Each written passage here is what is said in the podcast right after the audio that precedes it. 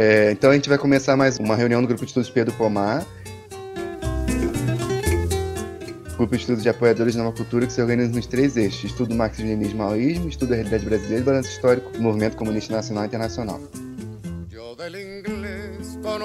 poca cosa, pues solamente hablo en español, pero entiendo a los pueblos cuando dicen Yankee,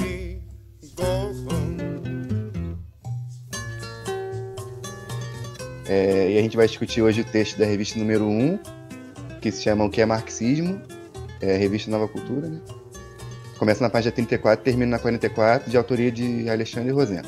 E aí é, a gente vai discutir tipo como o marxismo ele assume essa assume é, se assume né, como ideologia diretriz a revolução proletária no mundo e no nosso país e como ele se constitui enquanto socialismo científico né? É, primeiramente o primeiro ponto da, da discussão vai ser a necessidade histórica do surgimento do marxismo, né, o desenvolvimento da própria concepção socialista desde o surgimento do capitalismo lá no século XVI é, e, do, e, o desenvolvimento do socialismo no geral, o socialismo utópico, até desembocar no, no socialismo científico, com o surgimento do proletariado e o desenvolvimento das contradições do capitalismo. É, as fontes constitutivas do marxismo, né, que são é, a economia política clássica, filosofia é, alemã e o socialismo utópico, né, francês, que eu acabei falando aqui no, no surgimento do marxismo, e os princípios, né? Que os princípios da manifestação teórica da luta de classes operária contra o capitalismo, a inevitabilidade da revolução proletária, princípios que, que abordaremos nos tópicos da, da, da fonte constitutiva. É, a concepção materialista da história, como ela se desenvolve, né? Na história do mundo, desembocando no materialismo dialético marxista. É, é, a economia política. Tem um outro texto que fala sobre isso tal, na revista número 2, mas só que a gente vai tratar aqui hoje só desse texto falando sobre o que é marxismo. É, os princípios do marxismo, né, que a gente comentou, a luta de classes, e o aparecimento do Estado e seu papel como órgão de dominação de uma classe por outra, né, o surgimento do Estado e tal, e qual é o objetivo que ele tem, o objetivo histórico, historicamente dado, e o que são as classes sociais, como funciona a luta de classes e tal no sentido geral, definindo o que é classe social é, e a história, né, a força, a força motriz da história, qual é, qual é a nossa concepção da história e tal. E falar um pouco sobre a revolução, né, que é o tópico 3.3 das fontes. A revolução violenta, a ditadura do proletariado, sociedade sem classes, é, falando sobre a, é, o, o, encontro que a gente o encontro que a gente se encontra com a limitação do capitalismo da propriedade privada a necessidade da, da planificação da produção, do socialismo, né, da revolução, e o desenvolvimento também do socialismo, é, do próprio, da própria luta proletária socialista na história. Né? Aí é isso, a introdução inicial. A gente primeiro discute agora sobre. sobre. Peraí. O que é marxismo, né, no geral, o que cada um entendeu sobre isso, e a gente já pode discutir o ponto 1, um, que é a necessidade histórica do surgimento do marxismo abordando a questão central do texto sobre o que é o marxismo, é, é interessante a gente mencionar que os pontos que foram elucidados aqui são de extrema importância, é, tem um valor muito é, caro para a gente poder entender o aspecto do que é o marxismo na sua, é, no, na sua concepção histórica, na sua é, contribuição filosófica, é, no que o marxismo ele contribuiu para a luta de classes em geral, para compreender os fenômenos do mundo, compreender é, a sociedade como um todo, não só o capitalismo, mas também para entender o marxismo como um instrumento a favor do proletariado para efetivar a revolução. E nesse contexto, o texto ele foi é, apresentado pelo camarada Alexandre Rosendo no sentido de não só contrapor as teses revisionistas e as teses oportunistas que, que tergiversam acerca da Revolução, ou então tentam mascarar qual é o verdadeiro caráter do, do marxismo, é, mas também apontar de forma didática, é, num, num, num panorama geral, o que é o marxismo em si. Então, a gente pode compreender o marxismo como a ciência, é, a ciência do trabalhador, a visão de mundo da classe operária, foi nesse sentido que Marx e Engels ele, eles desenvolveram toda uma teoria científica é, que pudesse é, analisar de forma totalizante e, e, de forma substancial como que, que regem os fenômenos da sociedade capitalista, não só da sociedade capitalista, mas de, de todas as sociedades de classe em si, e a partir daí dar um, uma perspectiva para a classe trabalhadora é, se munir, tanto teoricamente quanto praticamente, para é, transformar sua própria realidade. Nesse sentido, debatendo o primeiro tópico sobre a necessidade histórica do surgimento do marxismo, a gente pode compreender como necessidade histórica o marxismo em si é, ele foi basicamente é, toda toda uma teoria, toda uma corrente filosófica, enfim, é, que nada mais do que reflete a realidade como ela é. E a necessidade histórica ela está justamente nesse sentido é, do socialismo ele ser a própria superação do capitalismo e o marxismo ele surge nesse contexto. Ele surge no contexto que é posterior às próprias formulações do socialismo utópico. É, socialismo utópico esse que era marcado pela propagação dos ideais ainda pequeno-burgueses, reprovações morais sobre o capitalismo como um todo, é, reprovações morais sobre como que regia a, a, a, exploração capitalista acerca das classes, mas ainda não conseguiam compreender de forma substancial como que funcionava o capitalismo em si e tampouco conseguiam identificar é, o próprio proletariado como uma classe revolucionária. Nem mesmo é, pautava perspectivas é, de fato concretas para a superação do capitalismo.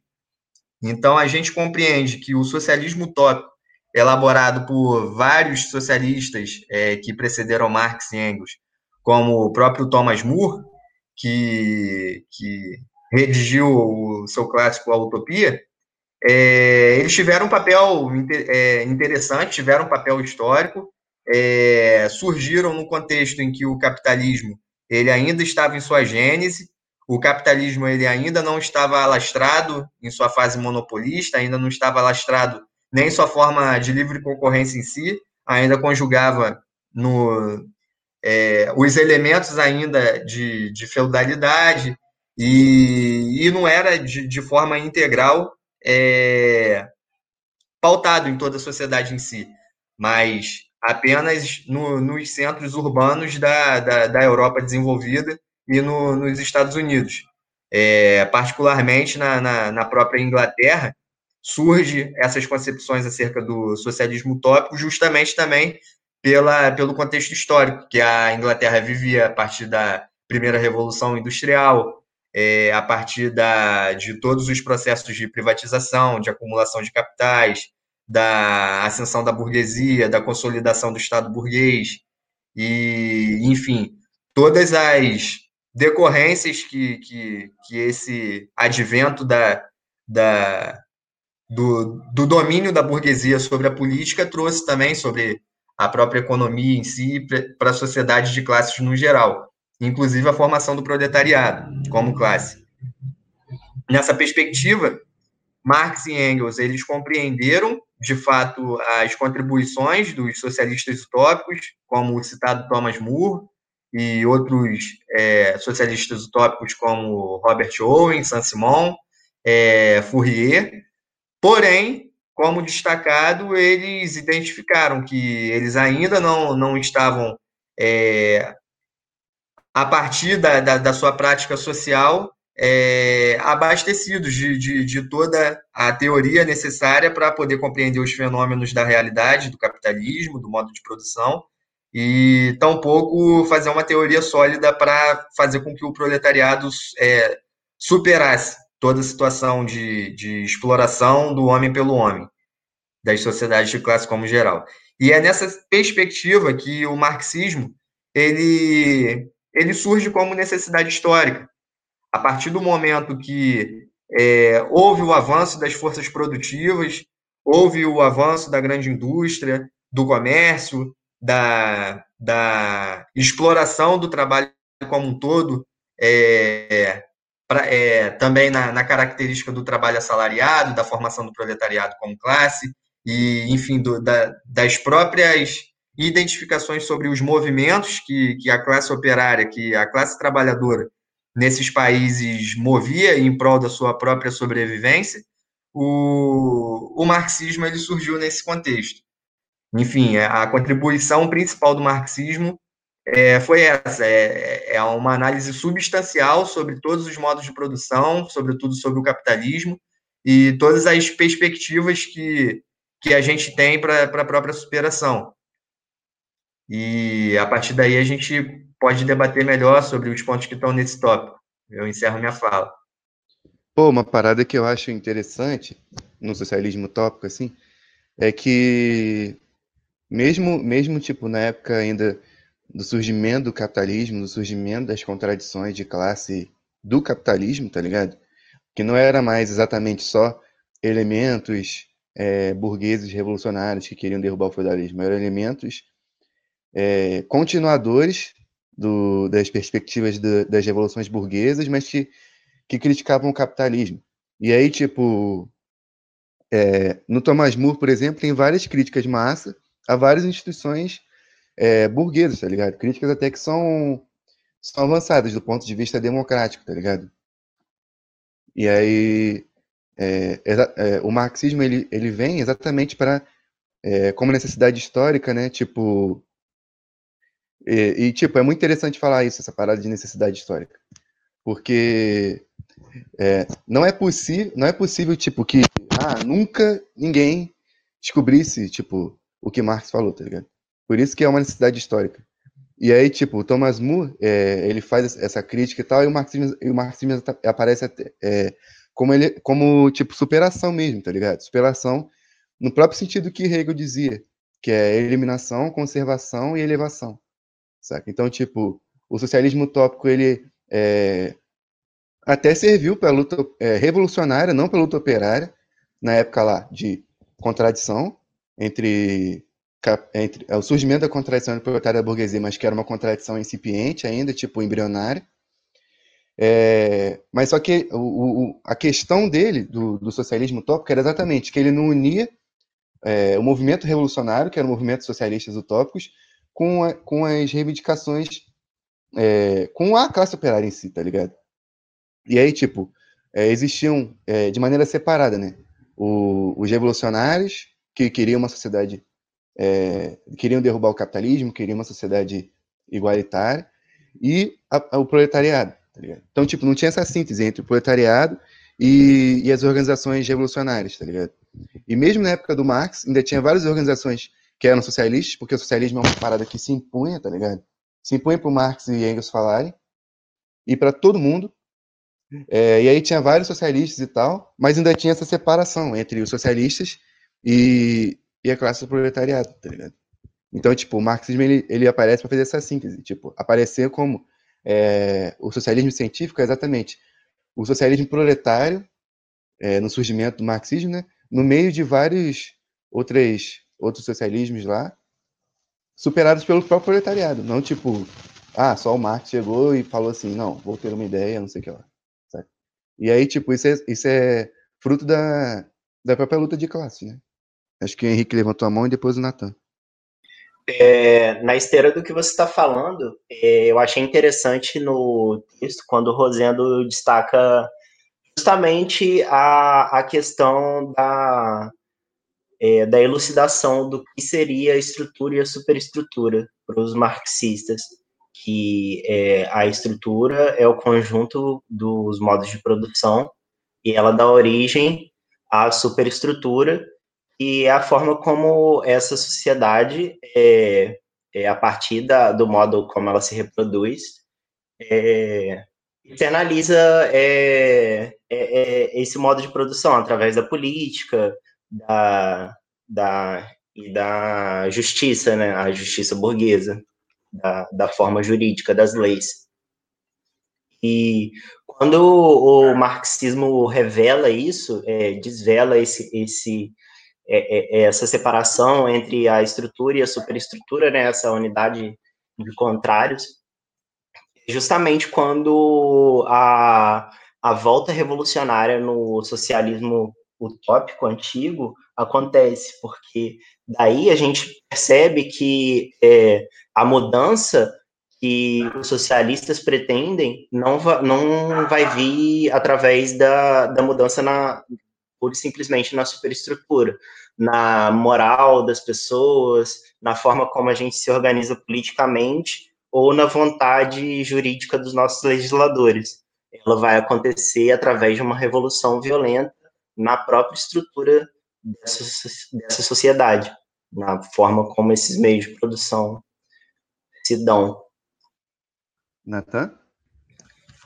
Inclusive, nesse sentido mesmo, para abordar sobre a questão da estrutura e superestrutura, é interessante até a gente mencionar também de forma sistemática com que a gente estava estudando no texto do presidente Mao Tse Tung, no texto sobre a prática, que logo no início do texto ele aponta a prática é, social como, enfim, a prática social como a base de toda a teoria do conhecimento e, e, enfim, de todas as relações sociais que a gente tem.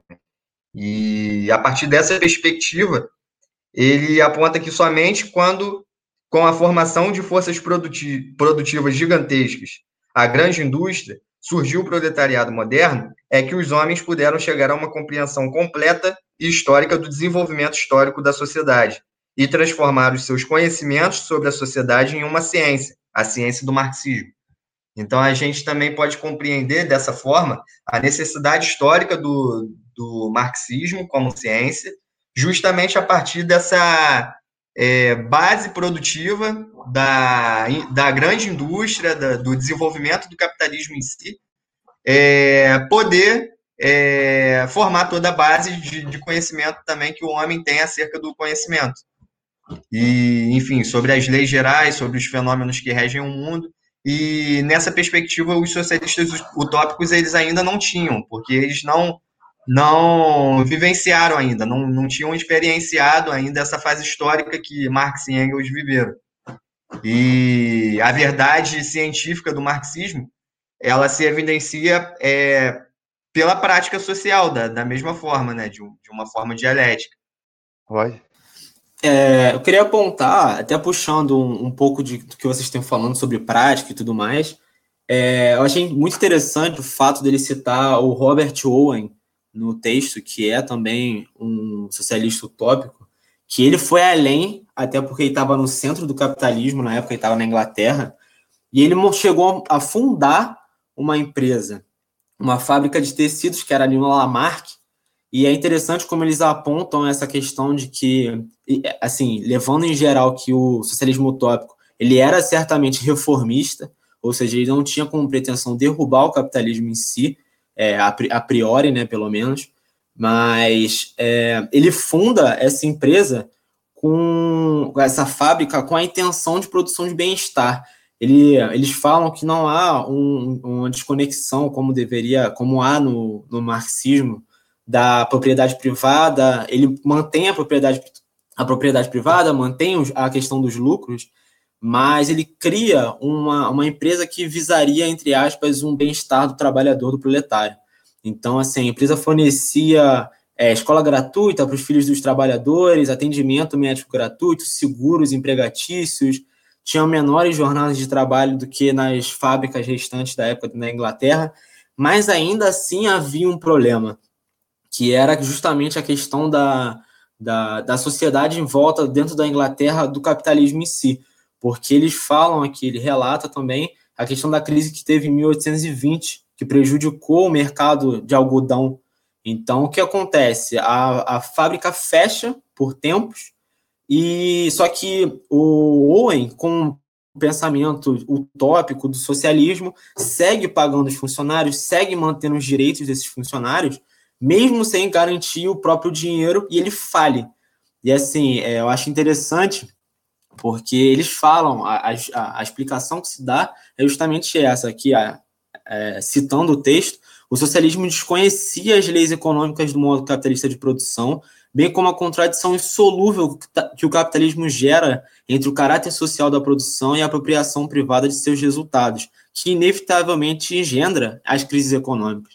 E é justamente isso. É, Owen vem com essa reforma, essa tentativa de criar uma forma mais justa dentro do próprio capitalismo de tratar os trabalhadores, mas pela natureza exploratória e, e assim, falha do próprio capitalismo, mesmo no seu, na, no seu embrião, já, já se provava algo que não, não, era, não tinha como prosseguir. Então, o desenvolvimento do marxismo ele, ele vem justamente com isso, com a necessidade da quebra geral do, do sistema que faz como que a empresa do Owen é, quebrasse, a, que os ciclos é, quase inevitáveis de, de crise do capitalismo não ocorram. Então, você tem que remontar a economia, a política, a, o pensamento da população, enfim, é, o marxismo, a, a, ciência que se torna o socialismo, é, justamente em visão dessa mudança, dessa é, tirar essa inocência da possibilidade de um reformismo, por exemplo.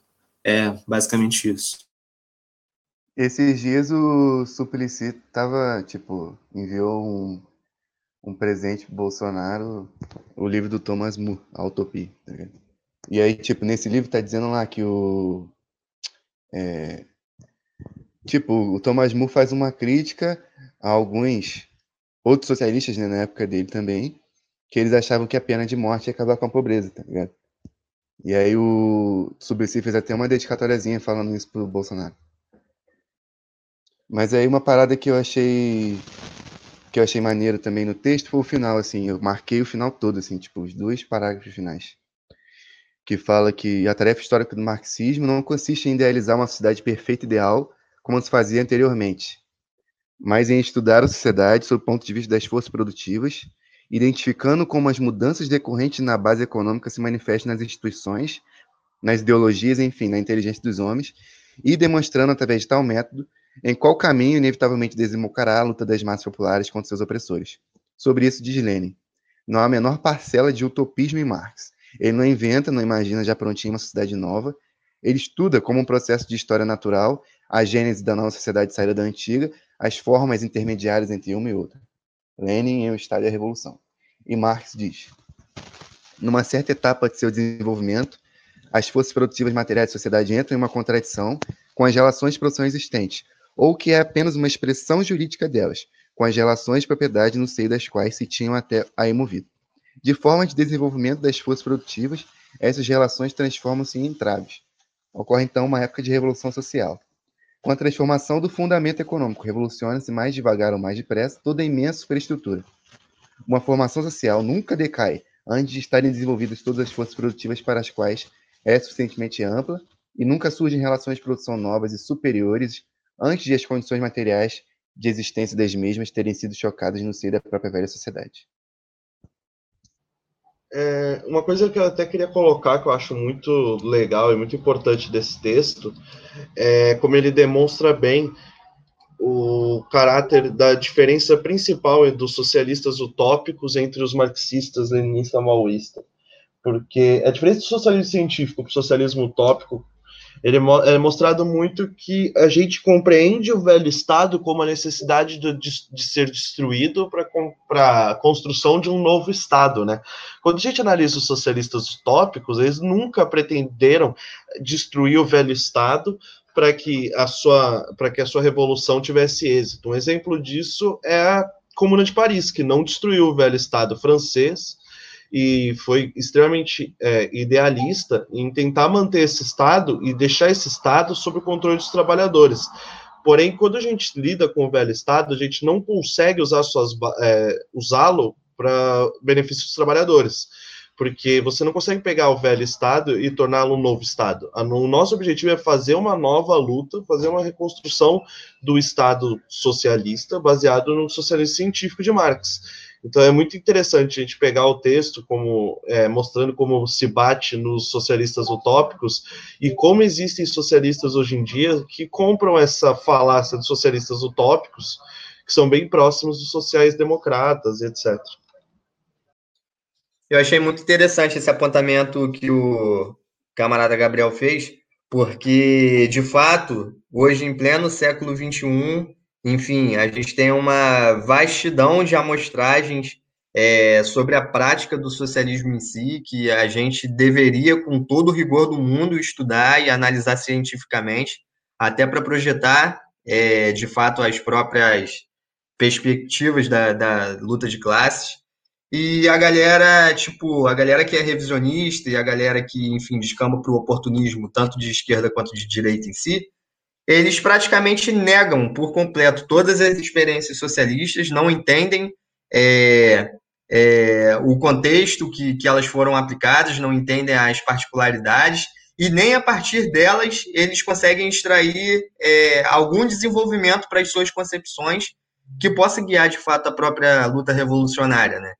É, foi interessante o Gabriel mencionar sobre a Comuna de Paris, porque a Comuna, a Comuna de Paris ela nada mais foi do que o primeiro experimento de fato da luta revolucionária dos trabalhadores e, enfim, a primeira tentativa é revolucionária de fato.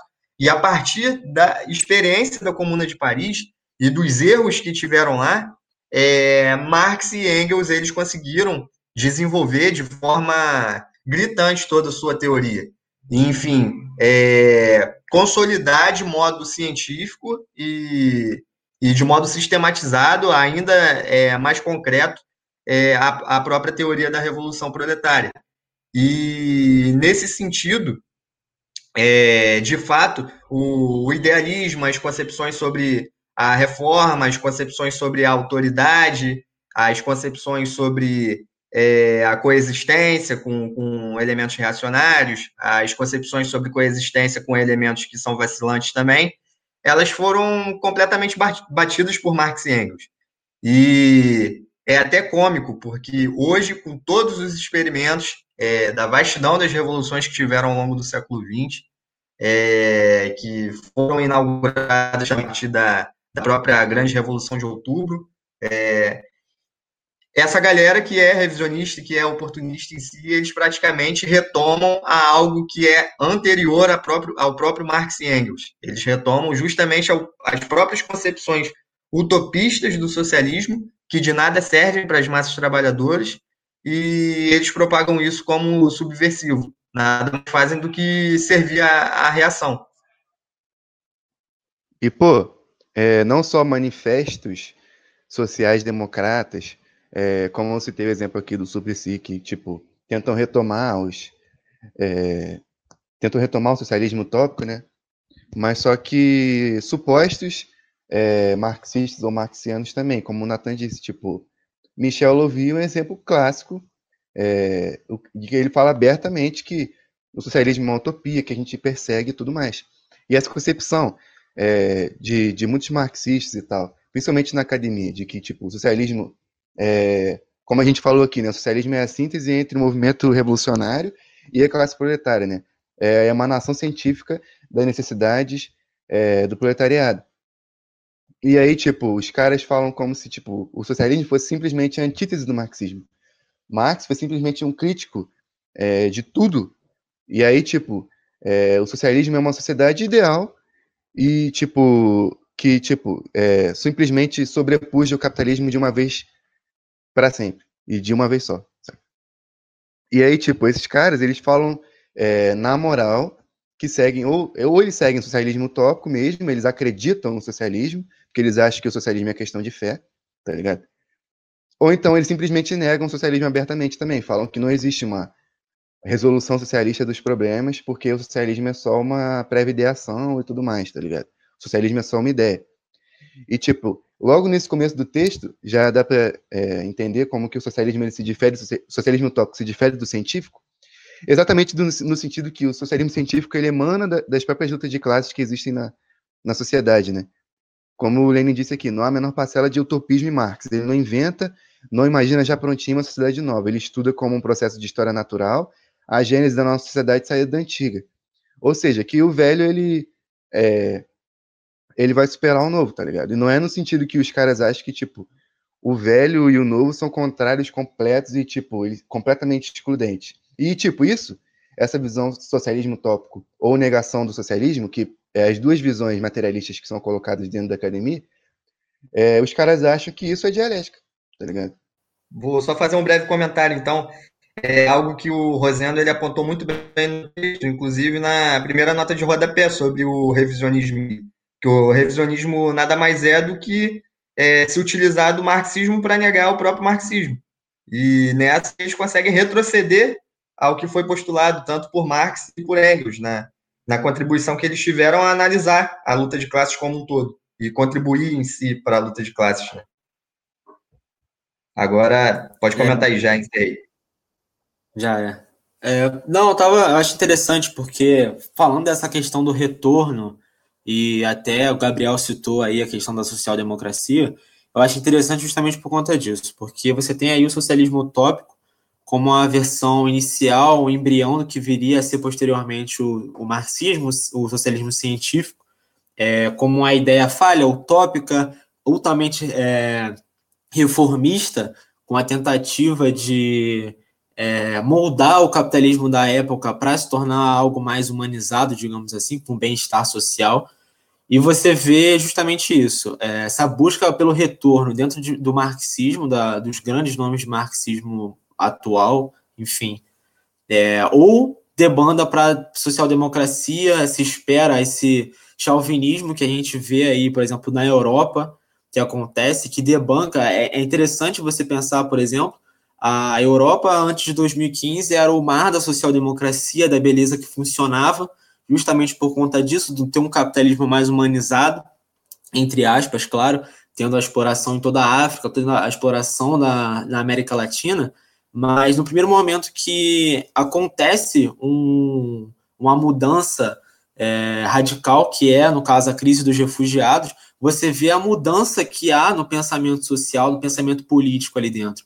É, surgem é, pensamentos e, e, e, presidentes de extrema direita, você vê um crescimento muito grande de movimentos reacionários dentro da, da, do, daquela, da onde era o berço do, é, do capitalismo dócil, digamos assim.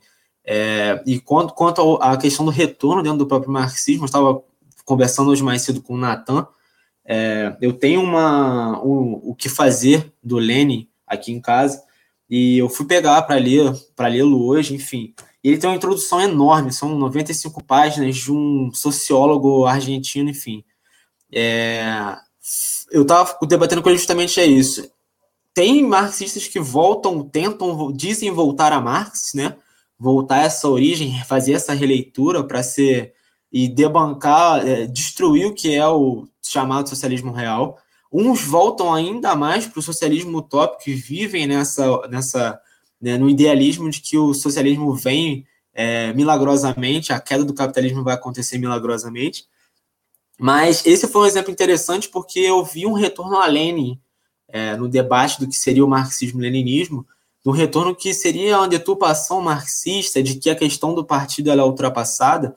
Então você vê assim uma é uma tentativa sempre de, de, de diminuir ou invalidar ou negar completamente o que é o socialismo real. É, chega, é citada até como quase uma ofensa a Che Guevara e o camarada Fidel Castro, enfim, que eles são, foram, viraram como aventureiros rebeldes. Ele cita isso no livro, ele fala isso abertamente no livro. Então você vê claramente essa deturpação, essa, esse revisionismo histórico, essa busca pela, pela necessidade, e assim, é como o camarada Pedro falou aqui agora, é essa busca pela. e chamar isso de dialética, você chamar isso de uma análise é, incisiva da realidade. Enfim, é, Serra fala por aqui mesmo. Henrique Luiz? É, então, é, puxando o, que o camarada Rogério estava falando antes, é interessante a gente perceber como que é, a crise é, do capitalismo mundial da, na, na, época do imperialismo, né, e principalmente agora com a consolidação mundial do neoliberalismo como a ideologia hegemônica econômica do mundo, né, é, a gente vê que é, esses governos ditos sociais, social-democratas, eles, eles acabam é, sendo o, o, ninho, o ninho para o fascismo que há de vir depois da crise, porque a crise ela é inevitável no capitalismo. É, acontece superprodução, principalmente no, no imperialismo, onde é, o, o, o escoamento das matérias-primas e dos produtos industrializados se dá de maneira completamente desigual. É, então, é, é, a social-democracia ela vem é, em uma época de, de, mansidão do capitalismo, como aconteceu também na, é, na, na, Alemanha antes da Segunda Guerra Mundial. Eles passaram por é, quase duas décadas aí de social-democracia, e a gente aqui também passou, é, mal ou bem, com os governos do, do PT é, e na América Latina como um todo, né? É, os governos de esquerda que subiram ao poder nos anos 2000, esquerda reformista, é, é, da América Latina pós ditaduras em geral aqui.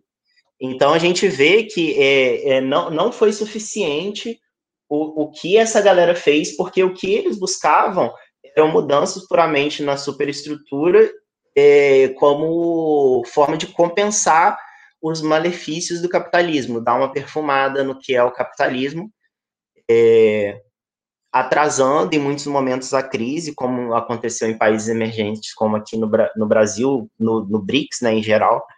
Mas quando a crise chegou, obviamente, é, o, o fascismo, obviamente, subiu aí mais uma vez, diretamente do, do, do covil da social-democracia, o fascismo surgiu, não só aqui no Brasil, nos países de terceiro mundo, né, que o fascismo se dá de uma forma completamente subordinada ao imperialismo, mas também, como o camarada Rogério citou anteriormente, na Europa, que era o paraíso da social-democracia nos anos 2000, a gente viu esses países que eram exemplos de social-democracia, são os países escandinavos e alguns países ali do, perto da Alemanha, etc., se tornando completamente fascistas hoje em dia, é, fascistas no, no, sentido mais puro da palavra mesmo de supremacia branca. É, então a gente vê a gente vê que é isso, que o, o, o quanto essas teorias reformistas que não levam em conta uma revolução e mude completamente a estrutura da, do modo de produção da sociedade necessária. Mano, é bizarro, é, é, é, é doideira, né? É, que você acabou de abordar, né? Porque a crise é inevitável. A crise que, que vai rolar daqui para frente praticamente é inevitável. Né? Sobre, você falou sobre a, sobre a produção e tem, acho que o Carcanholo fala muito bem sobre isso, sobre a sobre a produção do capital fictício, né? E hoje em dia a gente vê muito isso, a superprodução do capital fictício, de mercados futuros por exemplo, a Ibovespa. Ibovespa agora no cenário crítico, cenário econômico crítico brasileiro, entendeu? Batendo 100k, né? 100 mil pontos. Isso é de uma, de uma bizarrice sem tamanho, né, cara? Entendeu? Porque é, que perspectiva econômica o Brasil tem, tá ligado? Tipo, batendo 100k, meia crise, uma pandemia e tal. E a gringada, né, tá começando a. Já se posicionou, né? E, e, e, e vai ter outra, outra onda, outra mastigada aí que vai abalar, né? Vai, vai abalar o mercado financeiro e o mundo financiarizado. Isso vai gerar liquidez para os grandes investidores é, imperialistas mesmo, entendeu? E, pô, Edu, como isso se toma forma, né? Essa crise econômica e toda a cartilha liberalizante é, sendo efetivada, o entreguismo sendo efetivado e, e a sociedade brasileira mesmo tendendo ao suicídio. As pessoas estão é, se, adap se adaptando, não posso dizer não, mas já. Como posso julgar, mas, tipo, meio que. É, como posso dizer? Não aceitando isso, né, mas, tipo, é bizarro, cara, como, como a sociedade brasileira está, no modo geral, do como é, a política brasileira, a política institucional está voltada completamente às demandas imperiais, entendeu? A, os políticos institucionais e etc. Como eles estão extremamente voltados à, à, à cartilha imperial. Entendeu? E, e, tipo assim, isso aqui veio para, tipo assim, da maneira mais generalizada, né? O entreguismo mesmo generalizado. na roupagem de, de avanço político, entendeu? Na roupagem de, de... cara, é, é, simplesmente ignorar a ciência dos fatos mesmo. É, é, é entreguismo mesmo que tá rolando. Entreguismo mesmo na, na cara dura, na cara dura, na cara dura. É absurdo. Mas é esse é o que eu tenho a falar. Acho que a gente pode agora dar sequência, tipo, e discutir as fontes constitutivas, né? É, então, tipo, a introdução é assim. Fica evidente que o marxismo enquanto ciência desenvolve-se mediante saltos qualitativos simultaneamente nas lutas das massas populares contra seus opressores e no desenvolvimento econômico das diferentes épocas. Seus princípios são manifestação teórica das lutas da classe operária contra o capitalismo e da inevitabilidade da revolução proletária, princípios estes que abordaremos a seguir. É, a concepção materialista da história, né? Aí fala sobre o desenvolvimento do materialismo desde lá os materialistas antigos até Feuerbach, né? E tipo, Feuerbach era um hegeliano e tal, hegeliano de esquerda, mas que meio que rompeu com o idealismo para assumir tipo o materialismo falando que é, simplesmente a matéria vem, vem antes da ideia, né? Tipo, o homem vem antes de Deus. É, aí faz uma breve introduçãozinha, tipo, segundo Bacon, a, é, Bacon, Francis Bacon, um materialista antigo, a forma realmente científica de análise da realidade consiste na experiência, indução, observação e no emprego de um método racional para verificar a experiência tal como ela aparece nos sentidos do homem. Audição, tato, olfato, paladar e visão. E é interessante essa parada, porque é, tipo, nessa época que isso aqui serviu, e tipo, foi da onde.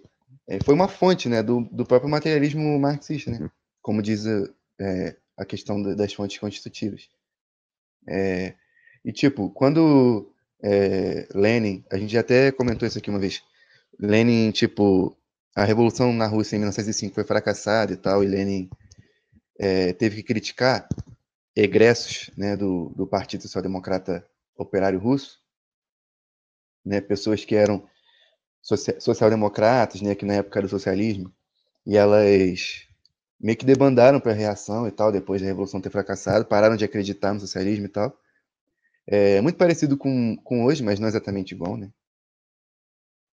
Aí, tipo, muitos desses socialistas que, que debandaram, eles passaram a defender o empirocriticismo, né? Que era essa concepção é, é, materialista a partir dos simplesmente dos sentidos, né? O, que os sentidos é, sentem, ele, passa a ser tipo a verdade suprema dos fatos, tá ligado? Tipo, e aí, tipo, eles usaram isso, né? Só que, tipo, na época do do Lenin, da Revolução Fracassada e tal, essa concepção passou a ter um, um, uma perspectiva reacionária mesmo, abertamente contrária é, ao proletariado, à revolução proletária, ao socialismo científico e pela continuidade da própria aristocracia feudal. Então, tipo, os empirocriticistas que defendiam esse materialismo empirocriticista, né, é, de criticar o conhecimento lógico a partir do conhecimento empírico, né, dos sentidos, eles existiram lá e tiveram outra completamente outra completamente diferente papel histórico, né? Papel histórico reacionário e tal, diferentemente dos materialistas tipo Bacon e tal, né, que, que foram uma fonte do marxismo. Então, no materialismo de Bacon, deve-se buscar, no sentido dos homens, a fonte de todos os conhecimentos. Entre as qualidades inerentes à matéria, o movimento é a principal e a mais importante delas, não somente em forma de movimento mecânico ou matemático, mas também em forma de impulso, espírito vital e tensão. É, e aí fala de Feuerbach, né, que colocou a matéria, né, o homem vindo antes de Deus. E coloca também a perspectiva do, do idealismo, né?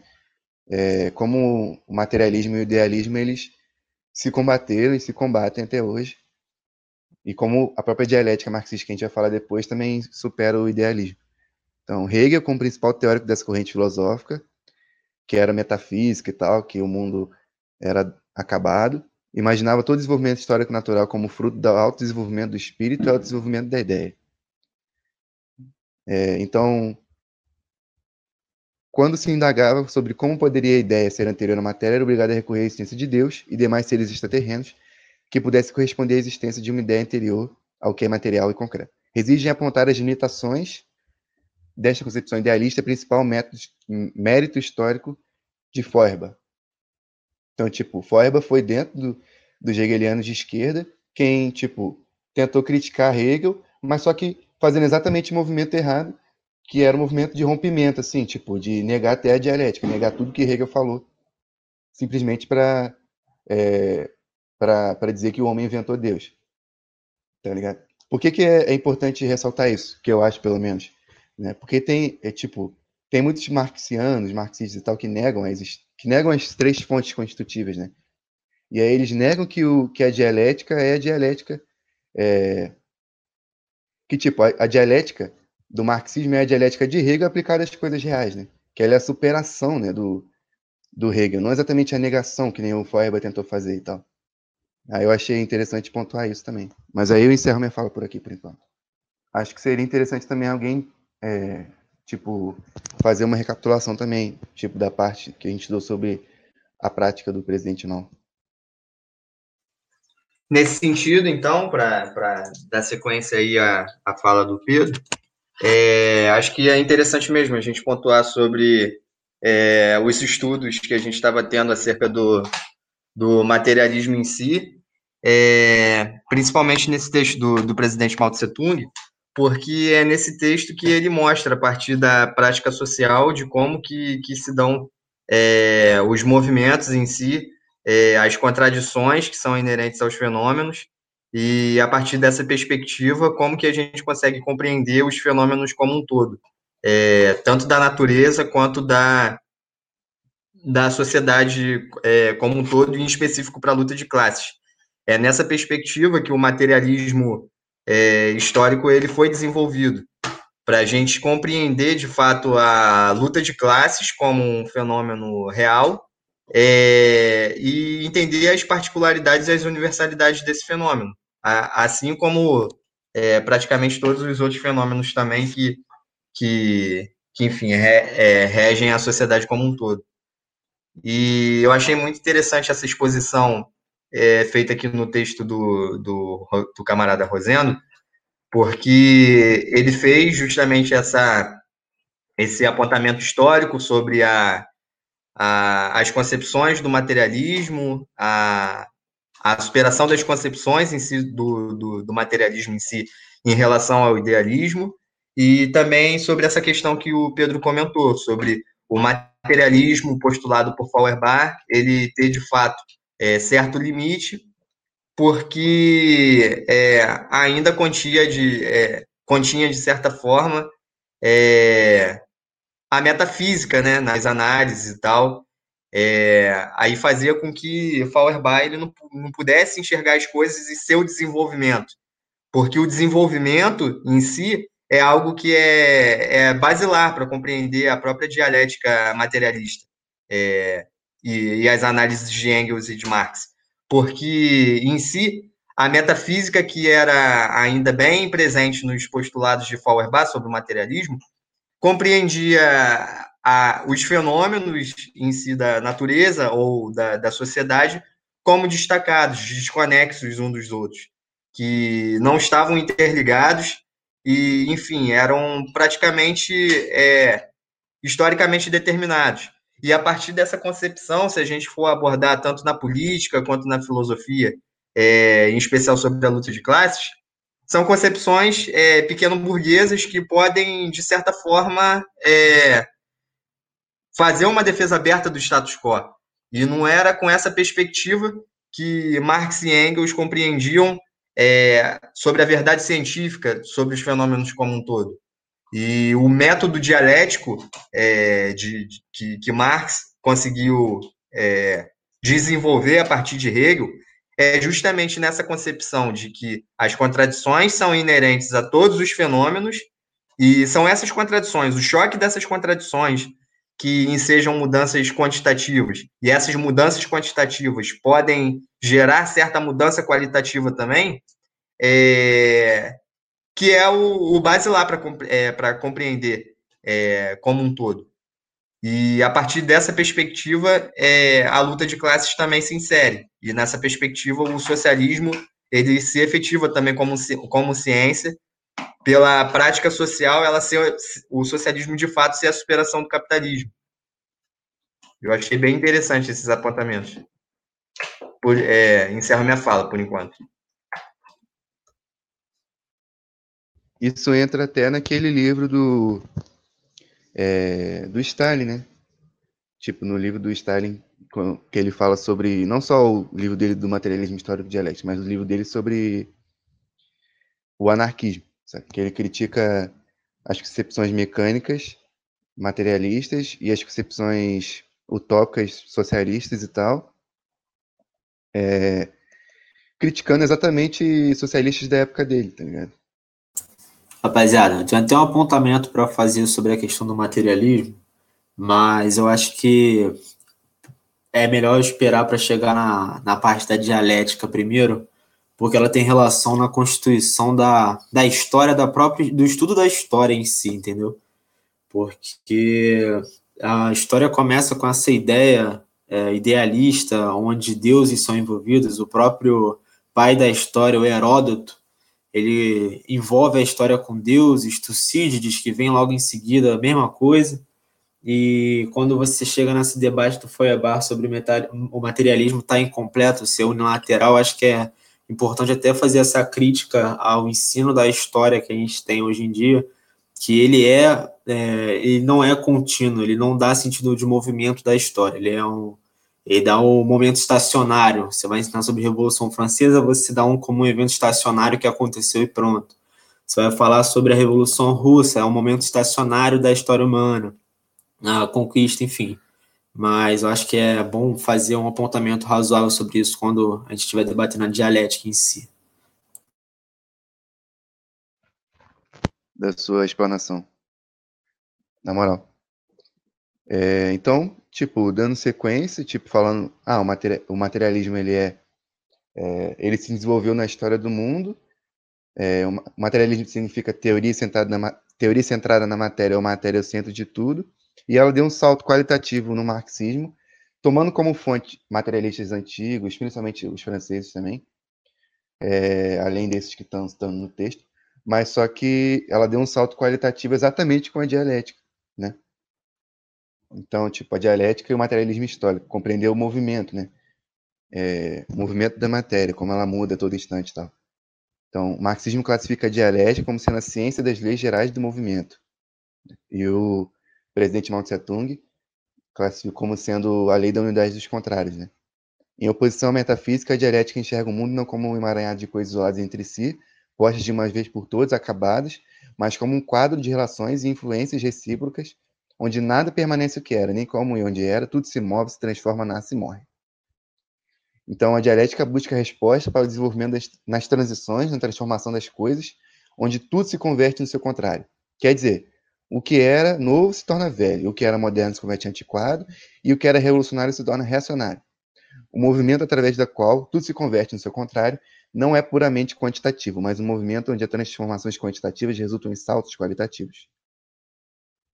O movimento dialético, assim, é um movimento que parte do simples ao complexo, do pequeno ao grande, onde os saltos para um patamar superior, ou seja, saltos qualitativos, se dão de uma forma em espiral, nunca de forma linear. Nada existe de absoluto, definitivo, eterno ou sagrado, pois a mesma trata de enxergar cada fenômeno em sua transição, em seu aspecto simultaneamente inovador e caduco.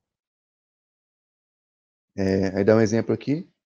Nas épocas medievais, onde os capitalistas cabia a posição de classe revolucionária da sociedade, as contradições internas entre os capitalistas e a monarquia feudais resultou no salto qualitativo da sociedade feudal para a sociedade capitalista. E nesta sociedade capitalista de revolucionária que era por opor as novas e gigantescas forças produtivas do capitalismo ao atraso das forças produtivas feudais, converteu-se numa classe reacionária, numa situação em que o capitalismo não mais servia ao desenvolvimento das forças produtivas. Então, Stalin classifica o pensamento dialético em quatro leis fundamentais. A interdependência universal entre os diversos fenômenos, ao contrário da metafísica que enxerga os fenômenos como isolados e meramente casuais.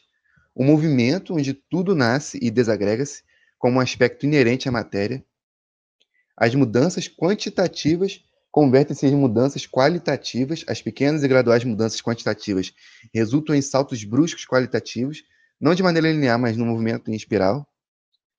O desenvolvimento é impulsionado pelas contradições internas de cada fenômeno, onde os contrários, longe de nada terem a ver um com o outro, ou de serem separados, como respondem à lógica formal, constituem exatamente uma unidade, como sim e não, positivo e negativo, revolucionário e reacionário, ditadura e democracia, outros exemplos. E eu acho que isso aqui, que o Stalin classifica e sistematiza por dialética e tal, e condensa, né? Dá para a gente pensar o próprio própria questão que a gente estava discutindo, né? A luta entre o capitalismo e o socialismo na própria no próprio seio da sociedade burguesa, né? E fazendo um breve comentário sobre é, a fala do Roger, é, eu acho que também isso, isso pega em todos os todos os as ciências, né? Porque não só é, não só tendo a perspectiva tipo dos, é, é, dos fatos isolados que, que são apresentados na história, mas tipo como dentro da, de todas as ciências humanas no geral, né, a gente, a gente é apresentado a, né, as coisas do mundo material, da sociedade, tipo democracia, Estado, é, o próprio direito e tudo mais, como, é, é, como se eles emanassem de valores pré-concebidos, tá ligado? A própria história, tipo, é, a história, tipo, eles, eles apresentam como fatos isolados. Mas muita, muita gente, tipo, dentro da academia, assim, da academia burguesa, fala da história como se fosse, tipo, a história dos conceitos. E aí tem o conceito de nação, tem o conceito de dinheiro, tem o conceito de capitalismo, tem o conceito de socialismo, tem o conceito, tá ligado? E não a história, tipo, material mesmo, tá ligado? Desenvolvimento histórico, material e dialético, saca? Tipo, é, você vê, tipo, eu tava até conversando isso com o Natan outro dia, tipo, você vê uma galera, tipo, sei lá, negando a existência das nações, falando assim, ah, mas a linha divisória é imaginária. E achando que isso é o máximo, tá ligado? Sendo que, tipo, a partir disso a gente pode ter que tudo é imaginário. Então, o capitalismo é imaginário, sei lá, o dinheiro é imaginário, é, a exploração é imaginária, tudo imaginário, tá ligado? Não tem, tipo, uma coisa física, assim, tipo, uma, uma exploração, assim, tipo, é, física sempre, tá ligado? Tipo, o capitalismo até ele se, ele se traduz nesse sentido, tipo, uma exploração que não é exatamente é, muito aparente, assim, tá ligado? E aí o. É, é, então, tipo, isso é, isso é uma, essa concepção que, que apresenta para a gente na Academia Burguesa é a concepção é, metafísica, mas também a concepção idealista mesmo, saca? Eu achei interessante esse ponto que você tocou. É, por que que acontece? É o que eu estava falando. Quando a gente pega no, no ensino, eu falo assim, nem na academia diretamente, mas claro, incluindo ela. No ensino geral, desde o ensino fundamental até o médio e tudo mais, você tem essa crítica que a gente está fazendo aqui, que é essa crítica idealista. Quando eu falo da, da história, porque, assim, bem ou mal, eu estou me introduzindo nessa área.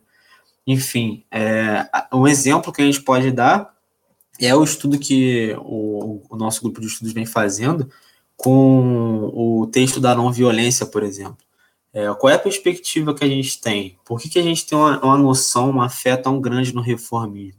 Porque quando a gente estuda figuras como Gandhi, por exemplo, que fizeram uma, teoricamente uma grande transformação, que eram, são grandes heróis internacionais, enfim, é, quando você pega é, essa transformação idealista, esse, é, esse identitarismo, de certa forma, por exemplo, aí você traz para uma história mais recente, é, um, um um personagem como o Obama ganhar o Nobel da Paz é, jogando toneladas e toneladas de bombas em, no Oriente Médio, enfim. É, você constitui uma ideia histórica de heróis, de deuses e vilões, como assim, dessa forma, não dialética. Você não estuda, por exemplo, quando você vai entrar nesse, naquele debate clássico do toda vez aparece em redes sociais, enfim, círculos marxistas do Trotsky, com Stalin, você vê a, a formação desses anjos e demônios, é, é, principalmente na, na, do, na, do lado do Stalin, né? na, na, na perspe perspectiva de Stalin.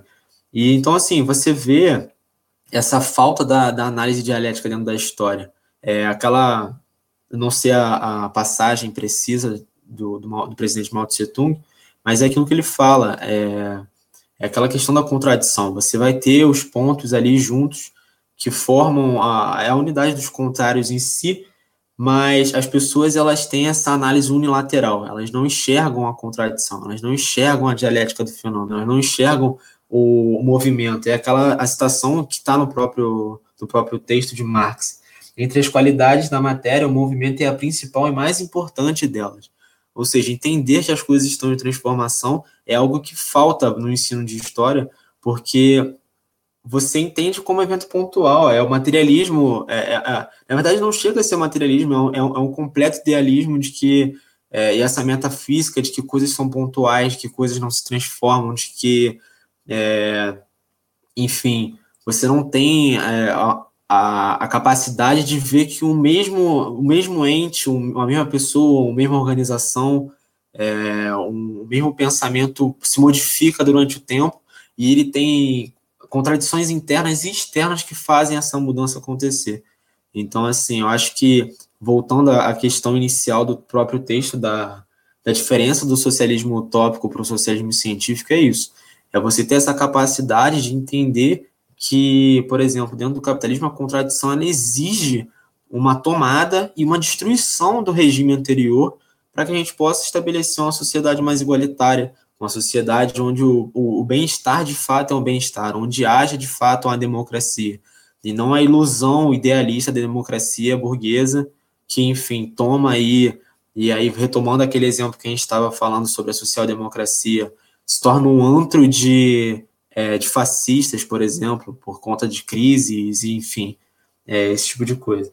Eu acho que é, é importante deixar isso ressaltado, porque é a crítica de Marx, por exemplo, à ideologia, ao, pensamento de burguês de cima para baixo, que influencia o proletário a acreditar que ele vive num, num ambiente justo sendo explorado, trabalhando oito horas por dia sem a capacidade de aproveitar minimamente a sua vida, ter um mínimo de lazer, sem condições, sem saneamento básico, sem, enfim, ter um salário digno em si para trabalhar.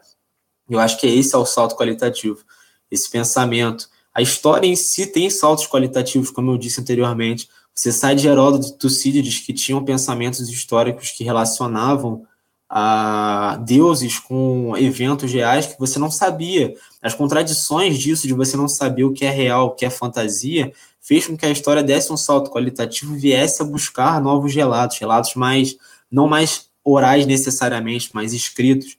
É, e as contradições disso trouxeram outras coisas. A, a famosa escola dos análises, por exemplo, na história, vem para trazer, por exemplo, as contradições que tinham de buscas de é, relatórios oficiais de igrejas e, e, governos, enfim.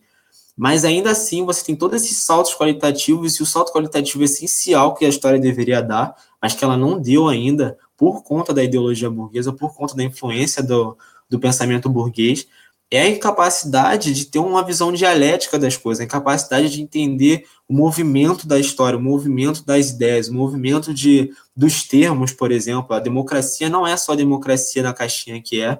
Enfim, eu acho que isso é importante porque isso é questão de educação básica, de educação assim, é, do dia a dia, dentro da, de um país como o nosso, que tem um, um essa semicolonialidade, sei lá como é que se fala essa porra, enfim é, a gente tem ainda assim heróis que não são nossos heróis, heróis que são criados para a gente, enfim, a gente não tem essa capacidade de analisar dialeticamente a história e a realidade material em volta da gente, enfim. Cara, é muito interessante essa sua abordagem, tá ligado? Só que, mas que, que, que, eu sinto do, do, do ideal liberal, de todos os representantes do liberalismo perante isso, tá ligado? Que eles constroem uma imagem, sabe? Eles mentem eles negam a relação da genética material, eles negam a, a, a, o comportamento. Tipo assim, eles, eles agem como anticientistas mesmo, entendeu? Por natureza. Eles não compreendem a natureza, é, a natureza socioeconômica, tá eles não compreendem, eles forjam, eles parece que mentem para si mesmos, entendeu? O tempo todo. Só que o tempo todo é, é essa pataquada aí, o tempo todo isso igual aquela, aquela forçação liberal que é o, o Estado mínimo e o. Como é? Que é o. Que é a iniciativa privada, que é o sinônimo de eficiência. Aí eles constroem uma imagem, sabe? Eles constroem uma imagem, eles constroem uma cartilha de ideologia, entendeu? Tipo assim, a concepção deles sobre a realidade é completamente, como posso dizer, superficial, entendeu? Tipo, é completamente. É, é não agir consciência dos fatos, entendeu? não compreender a natureza é, dos fatos. Igual eles empurrar, não, que a iniciativa privada é uma de eficiência e tal, blá, blá, blá. Nega toda a trajetória, nega toda a ciência, nega toda a conjuntura por trás. é, é, daquilo e se baseia numa noção superficial, entendeu? Por exemplo, eles dão exemplo de ah, Samsung e tal, ah, que não sei o que, ah, essas empresas e tal. É, por, ninguém, ninguém leva em consideração, a, o, o, eles não levam em consideração né, a alavancagem dinheiro do Estado, dinheiro público, né? Porque quem paga o, o imposto, né? Quem paga o imposto é a população, é a classe trabalhadora, o gerador de valor. É, essas empresas eram alavancadas, né? O, o, o, o Estado, o, Estado é, o orçamento público, né?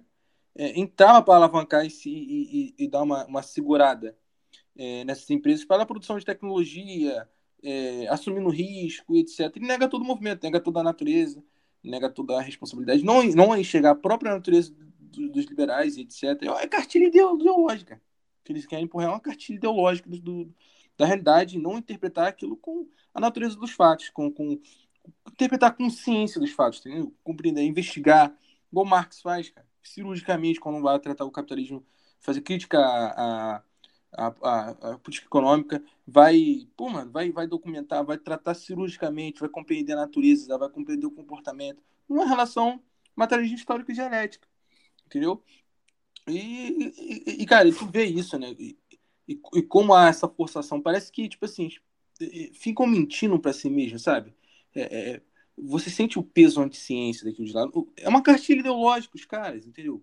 É, é, é completamente discrepante.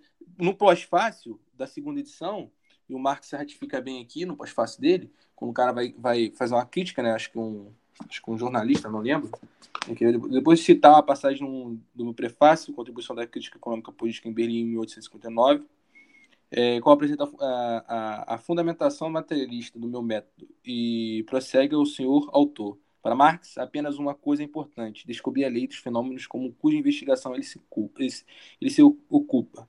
É, import, é, é importante como é?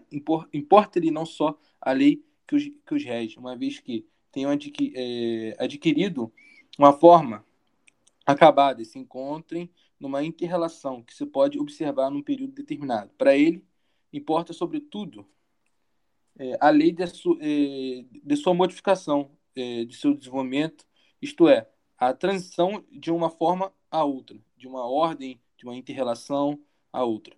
Tão logo tenha, desco, de, tão, tão logo tenha descoberto essa lei, ele investiga em detalhes os efeitos por meio dos quais ele se manifesta na vida social. Desse modo, o esforço de Marx se volta para um único objetivo: demonstrar, mediante escrupulosa investigação científica e, é? e, e, a necessidade de determinar é, de, e a necessidade de determinadas ordens das relações sociais e na medida do, e, como é? Sociais e na medida do possível. É, é constatar de modo irrepreensível os fatos que eles servem de pontos de partida os pontos de partida e de apoio. Para tanto é, plenamente suficiente que ele demonstre, é, juntamente com a necessidade da ordem atual, a necessidade de outra ordem para a qual a primeira tem inevitavelmente de transitar, sendo absolutamente indiferente se os homens acreditam nisso ou não, se têm consciência disso ou não. Marx concebe o movimento social como um processo histórico natural, regido por leis que não só são independentes da vontade, é, da vontade, consciência, é, consciência e intenção dos homens, mas que, pelo contrário, determinam sua vontade e consciência e intenções. E intenções. Se o elemento consciente desempenha um papel tão é, subalterno na história da, da civilização, é evidente que a crítica que tem por, por objeto a própria civilização está impossibilitada mais do que qualquer outra. E de, e, e de ter como funda, é, fundamento uma forma o resultado qualquer, é, qualquer da consciência, ou seja, o que lhe pode servir de ponto de partida, é, de ponto de partida não é a ideia, mas unicamente o fenômeno, o fenômeno externo. A crítica terá de limitar-se a é? limitar-se a cotejar e confrontar um fato não com a ideia, mas com o outro fato. O que importa para ela é que se examine ambos os fatos com maior precisão possível e que se estes constituem uns em relação aos outros diversas fases de desenvolvimento, mas diversas fases de movimento, mais, mais importa-lhe, eu estou sem óculos, gente, desculpa, em cima de tudo, que as séries de ordens, a sucessão e a, con, e a concatenação em que estes se apresentam nas etapas de desenvolvimento, é, nas etapas de desenvolvimento sejam investigados com a mesma precisão. Disse-á, porém, que as leis gerais da vida econômica são as mesmas, seja elas aplica, é, aplicadas no presente ou no passado. Isso é precisamente o que Marx nega. Para ele, tais leis abstratas não existem. É, de acordo com sua opinião, ao contrário, cada período histórico possui suas próprias leis. Tão logo é, a vida tenha esgotado um determinado é, período de desenvolvimento, passando de um estágio a outro. Ele começa a ser regido por outras leis. E é basicamente isso o que o autor fala, e o Marx certifica isso no seu pós-fácil, segunda edição do Capital, volume 1. Não dá continuidade, não, tô mais uma questão aqui, enfim, é isso. Eu acho interessante apontar sobre essa questão de romper com o formalismo, é, que em si o formalismo, o pensamento formal, ele é justamente atrelado a essa concepção é, não integral sobre os fenômenos, é, uma compreensão superficial sobre os fenômenos, assim como o Tiago e o, o Roger comentaram. É, e é justamente nessa perspectiva de, de, de apreensão formal, unilateral, da, dos fenômenos e do, dos conceitos que são criados através do, do, da observação dos fenômenos de forma particular, de forma superficial, é, não compreenderem a realidade, a essência das coisas, é, que de fato serve para a própria ideologia dominante é, maquiar a realidade. E assim é feito em praticamente todas as ciências, todo, todo o campo científico em si, não só a história, o Roger deu uma abordagem maneira sobre essa problemática que é feita na, na história, tanto na academia quanto na, na, no ensino formal, educacional e tal, mas também nas outras ciências também se apresenta isso, né? Enfim, é, não se analisam as coisas é, e, os, e a, o, o objeto em si de análise como tendo contradições inerentes, como tendo a questão superficial, mas também a questão é, essencial. E a forma com que é, as contradições internas é, geram movimento e geram saltos qualitativos. E a partir dessa negligência na análise e a partir dessa, dessa perspectiva idealista sobre as coisas, é que basicamente todo liberalismo, todo pensamento liberal se desenvolve. Porque, de fato, é, o idealismo ele serve à, à classe burguesa. É enfim, uma, uma perspectiva filosófica que de fato atendeu à burguesia. E nesse sentido, a dialética materialista é a ferramenta metodológica que o proletariado ele tem a seu favor, a partir do momento que ele consegue é, entender todos os fenômenos em sua totalidade e a partir de então ele ter o conhecimento sobre as coisas como elas realmente são e a partir disso transformar a própria realidade. E é nessa perspectiva é, que a gente evidencia o caráter revolucionário no materialismo dialético uma, uma parada maneira, assim, sobre. Para ressaltar sobre a lógica formal, um exemplo que o próprio texto dá, mas ele não desenvolve muito tal, que é a questão da unidade de contrários entre a ditadura e a democracia, tá ligado? Que, tipo, toda democracia é uma ditadura e toda ditadura é uma democracia. Mas só que, tipo, eu tava até mostrando aqui no grupo na semana passada um texto do. Do. Como é que é o nome do cara mesmo? Álvaro, Álvaro Vieira, Vieira Pinto? Não, do Carlos Nelson Coutinho, que ele fala do ah, tá, democracia como valor falando... universal e tal, tá ligado? Ah, sim, sim, é. E tipo, essa, é, essa visão dele é a visão dos, dos eurocomunistas no geral e a visão dos eurocomunistas italianos também, né? Tipo, eles meio que fundamentaram essa visão, que é que, tipo assim, ele meio que, ele assim, tipo, é, afirma o que tenta afirmar, né, o que Lenin falou no Estado e Revolução, mas fala que ah não, mesmo Lenin dito, tendo dito isso, que cada democracia ela serve a determinada classe, portanto ele é uma ditadura para outra. Mesmo assim, existem valores democráticos que devem ser respeitados por todos os estados, é, liberdade de reunião, liberdade de não sei o que lá. E aí ele fala tipo voto, essas coisas.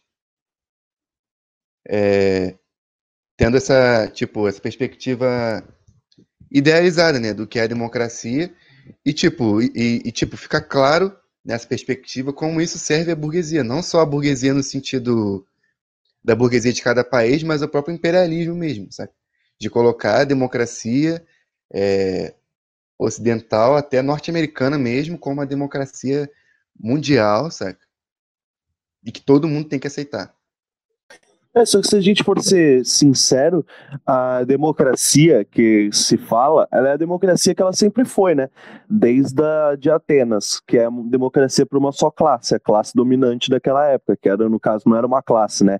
Eram apenas os homens que votavam e exerciam poder de democracia, as mulheres e escravos eram impedidos. E a democracia segue sendo o que ela sempre foi, né? Até os dias de hoje. Só uma colocação rápida que eu fiz aqui. Sim, a, a democracia e, e diversas outros, é, outras é, muletas né, ideológicas que os liberais usam para justificar a análise deles puramente sobre a forma como, como as relações se dão. O Thiago, na fala dele, foi muito feliz que ele falou bastante sobre a questão de que os liberais ficam nessa ilusão que a iniciativa privada é o que é o que vai mover a economia do mundo e tudo mais, sendo que a própria ideia de iniciativa privada é, é, é uma ideia completamente idealista, porque é como se existisse uma iniciativa, é, uma, uma ideia é, sobre como se a propriedade privada fosse o próprio demiurgo, entendeu? A, a, a ideia de propriedade privada fosse o que gerasse é, toda, todo o desenvolvimento da sociedade, né? Então, é, é, é são diversos, é, diversas muletas que a, a, ideologia do liberalismo precisa para sobreviver hoje em dia, como essa questão da iniciativa privada, questão da mão invisível do mercado, é, os próprios valores de, de, de é, a democracia como um valor universal isso tudo é, são, são muletas que a ideologia liberal precisa para sobreviver nos tempos de hoje, decrépita do jeito que é. Sim, mano, é uma, cartilha, é uma cartilha ideológica, sabe? É uma cartilha ideológica que nega a natureza dos fatos. Que nega realmente a natureza espinha dorsal, tá ligado? Nega a, a, Nega tudo, cara. Nega, tipo, cara, é ideologia pura, cara. É uma cartilha ideológica que é, é fantasia, fugazi. O que, tipo assim, por exemplo, eu vou explanar aqui muito bem, o que o Partido Novo faz, né? O João Moedo no seu Instagram, o Partido Novo faz, é mentir na cara dura para a sociedade, é, para os seus seguidores, etc. É uma cartilha que é debate ideológico. Eles reclamam, reclama tanto, né? Tipo, não, cara. Reclama tanto os marxistas. Não, cara, só está tratando com ciência o que é, o, o, o que é da sua do seu caráter, o que é da sua ideologia burguesa. Entendeu? Porque nega os fatos. É, é, é isso, isso que que me, que me deixa incrédulo, sabe? É, as, as, empresas sem, por exemplo, os Estados Unidos tem 7 mil estatais, 7 mil estatais, quando o Brasil tem 136 estatais. E ainda a cartilha econômica liberal, o laboratório não liberalizante do, do, da América Latina, que é agora o Chile, né? E o seu soldadinho, é, é, seu soldadinho, que é o Chicago Boy do Paulo Guedes, mente o tempo todo mente, é, tra, trata a, economia, superstição, trata com total mentira, é uma cartilha ideológica para saciar e para respeitar e para ser subalterno às demandas imperiais, entendeu? Nega, aí quer a política de austeridade fiscal, fazer política de austeridade fiscal, corte de gastos, e quer incentivar o empreendimento, e tenta achar uma simetria entre a, entre o desenvolvimento da Coreia do Sul e desenvolvimento nos Estados Unidos e tal, e nega toda a alavancagem, toda a alavancagem estatal, todo o orçamento público em volta dessas empresas, entendeu? Por exemplo, o banco faz merda nos Estados Unidos, né? Os bancos fazem merda nos Estados Unidos, emitem com, tipo assim, eles emitem títulos, né? Eles precisam de crédito. Eles, eles precisam, quer dizer, eles precisam de, de, de demanda de crédito, eles precisam que as pessoas fiquem financiando. É, Rebuffed, que é o maior investidor norte-americano, aborda muito bem o que o banco é, Harry Buffett, o maior investidor norte-americano. Tá? Eu estou usando os próprios liberais para contra-argumentar contra eles. É, vou, vou, pegar aqui, eu pegar aqui rapidão é, a, a, a, pequena, a, a, pequena, pequena, o, o, que, o que o Buffett fala sobre os bancos, né? Ele fala o seguinte: banco tem dinheiro quando os outros têm perdas, o que cria oportunidades, segundo Harry Buffett. Entendeu? Tipo, o, o, os bancos emitem, emitem seus, seus, seus títulos né, com base nos financiamentos, com base no, no, nos empréstimos, com base no, no, da população. E toda a merda que é gerada a partir daí, o que, que faz? O Estado vai lá, compra e emite moeda. Entendeu? O, o Estado vai lá, assume o risco. Entendeu? Então, a participação do Estado, a participação do orçamento público, que é sustentada pela população, que também é sustentada pela classe operária, tá ligado? que é a população, que é o verdadeiro gerador de valor que é da sociedade, sustenta, é, é, como pode dizer, depende o tempo todo, cara. Essa história de é, iniciativa privada, eficiente e tal, livre concorrência, isso é puro folclore, isso é puro ideologia, isso é puro uma cartilha ideológica, entendeu? Se o Estado, se o Estado para alavancar e segurar a, a essas empresas, não tem, não tem, não tem. Cara, é completamente idealizante, sabe? É completamente fora do comum. Os Estados Unidos têm 726 eh, bilhões de orçamento de guerra, e fora os outros bilhões com financiamento em inovação, tecnologia, para alavancar é, a iniciativa privada, para segurar o orçamento, sacou? E para se competir, para gerar mais patentes, gerar novos produtos e tal, blá blá. Então, sempre tem o Estado, sempre o Estado envolvido. E essa história aí de iniciativa privada, esse nome de eficiência e tal, você cartilha ideológica, é negar a natureza dos fatos, sacou? Isso é negar completamente a natureza dos fatos. Falei muito, mas tudo bem isso. Acho que eu sou o próximo tinha levantado a mão. É, mas que eu ia colocar é até nesse sentido, Thiago, que a, é pura ideologia, porque quando a gente analisa o funcionamento do próprio capitalismo, ele desmente tudo isso. Um exemplo, é, se a gente pegar todos os países da centralidade do capitalismo hoje, é, se a gente pegar os países nórdicos, se a gente pegar a Alemanha, Inglaterra, Estados Unidos e etc., a gente vai analisar que o liberalismo ele é imposto para as semicolônias. Ali, que é o centro do capitalismo burocrático, principalmente Estados Unidos e Alemanha, não tem liberalismo. A gente tem que lembrar que o presidente Trump ele pegou e ele estava taxando mais alto a compra de matéria-prima do Brasil e alguns outros países para que escolhesse comprar dentro do mercado interior americano. O liberalismo, o neoliberalismo, ele se utiliza dessa cartilha, se utiliza muito do banco, é, se não me engano é o FMI, eu não lembro agora exatamente, depois eu vou pegar, se utiliza muito para quê? Para a expansão dessa teoria, para a expansão dessa forma de pensar e dessa ideologia para as semicolônias. A gente, enquanto semicolônias, a gente não vai sair é, do, subdesenvolvimento querendo ser como uma Alemanha, como os Estados Unidos. Por quê? Primeiro que esses países são países exploradores capitalistas, já começa por aí. E outra, só existe Alemanha, Estados Unidos, é, países nórdicos, porque existe o terceiro mundo a ser explorado porque existe um, um uma minoria é, que a minoria não, uma maioria de países para eles retirarem matéria-prima a preço de banana e exportar o neoliberalismo para esses países. Porque internamente eles vão proteger suas empresas nacionais, seu mercado nacional. E por que, que eu falo isso? Porque eu estava numa aula de economia, que eu estudo economia, né? E aí o professor virou e falou assim: que a saída para o Brasil é um, Estado mínimo. Eu virei para ele e perguntei, professor, qual país saiu do subdesenvolvimento melhorando seus índices sociais, que esse deve ser o nosso foco, é, através do Estado mínimo? Ele virou e falou, nenhum. Porque não, isso é vendido para a gente como um sonho, porque justamente ele é um sonho inalcançável. Não se atinge desenvolvimento com liberalismo. O imperialismo ele se mantém através, é, mantendo países como exportadores de matéria-prima e mantendo países não industrializados. Porque se você consegue se industrializar, fortalece a economia, você pode sobreviver a embargos americanos e você consegue ter uma, um poder de barganha, um poder de peitar os Estados Unidos muito maior. Então, para que a gente, para que o imperialismo não saia das mesmas, dos mesmos países, eles colocam e financiam líderes que vão levar a cabo o projeto americano e alemão. E esse projeto vai ser levado a cabo por pessoas como Paulo Guedes. Eles têm certeza de que isso é mentira, eles sabem que isso é uma mentira. Só que eles se utilizam disso para manter o projeto deles, que é o projeto do imperialismo. Só isso mesmo que eu tinha para falar, até esqueci uma parte, mas é isso. Sim, irmão, sim. É... Só, só uma adendo aqui rapidão. se você, você ter uma noção sobre isso, dessa exportação de commodities, como Brasil, se.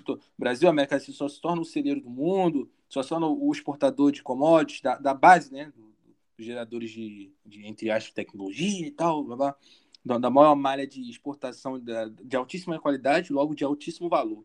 Para você ter noção, o índice Bovespa, né, que as maiores empresas do Brasil, só a Vale do Rio Doce, que é agora chamada de Vale, ou lá no, no, é na Bovespa é Vale 3, ela corresponde 10,5% do índice Bovespa. 10, qualquer peido da Vale arrasta o índice para tipo, qualquer movimento da Vale vai arrastar, vai desenvolver, vai influenciar no índice do Bovespa, ou seja, vai influenciar em todo o mercado nacional brasileiro. Entendeu? E o que, que a Vale sobrevive? É, é, o, o, o que, que a Vale basicamente tira os seus lucros, tira a sua liquidez? Exportando ferro.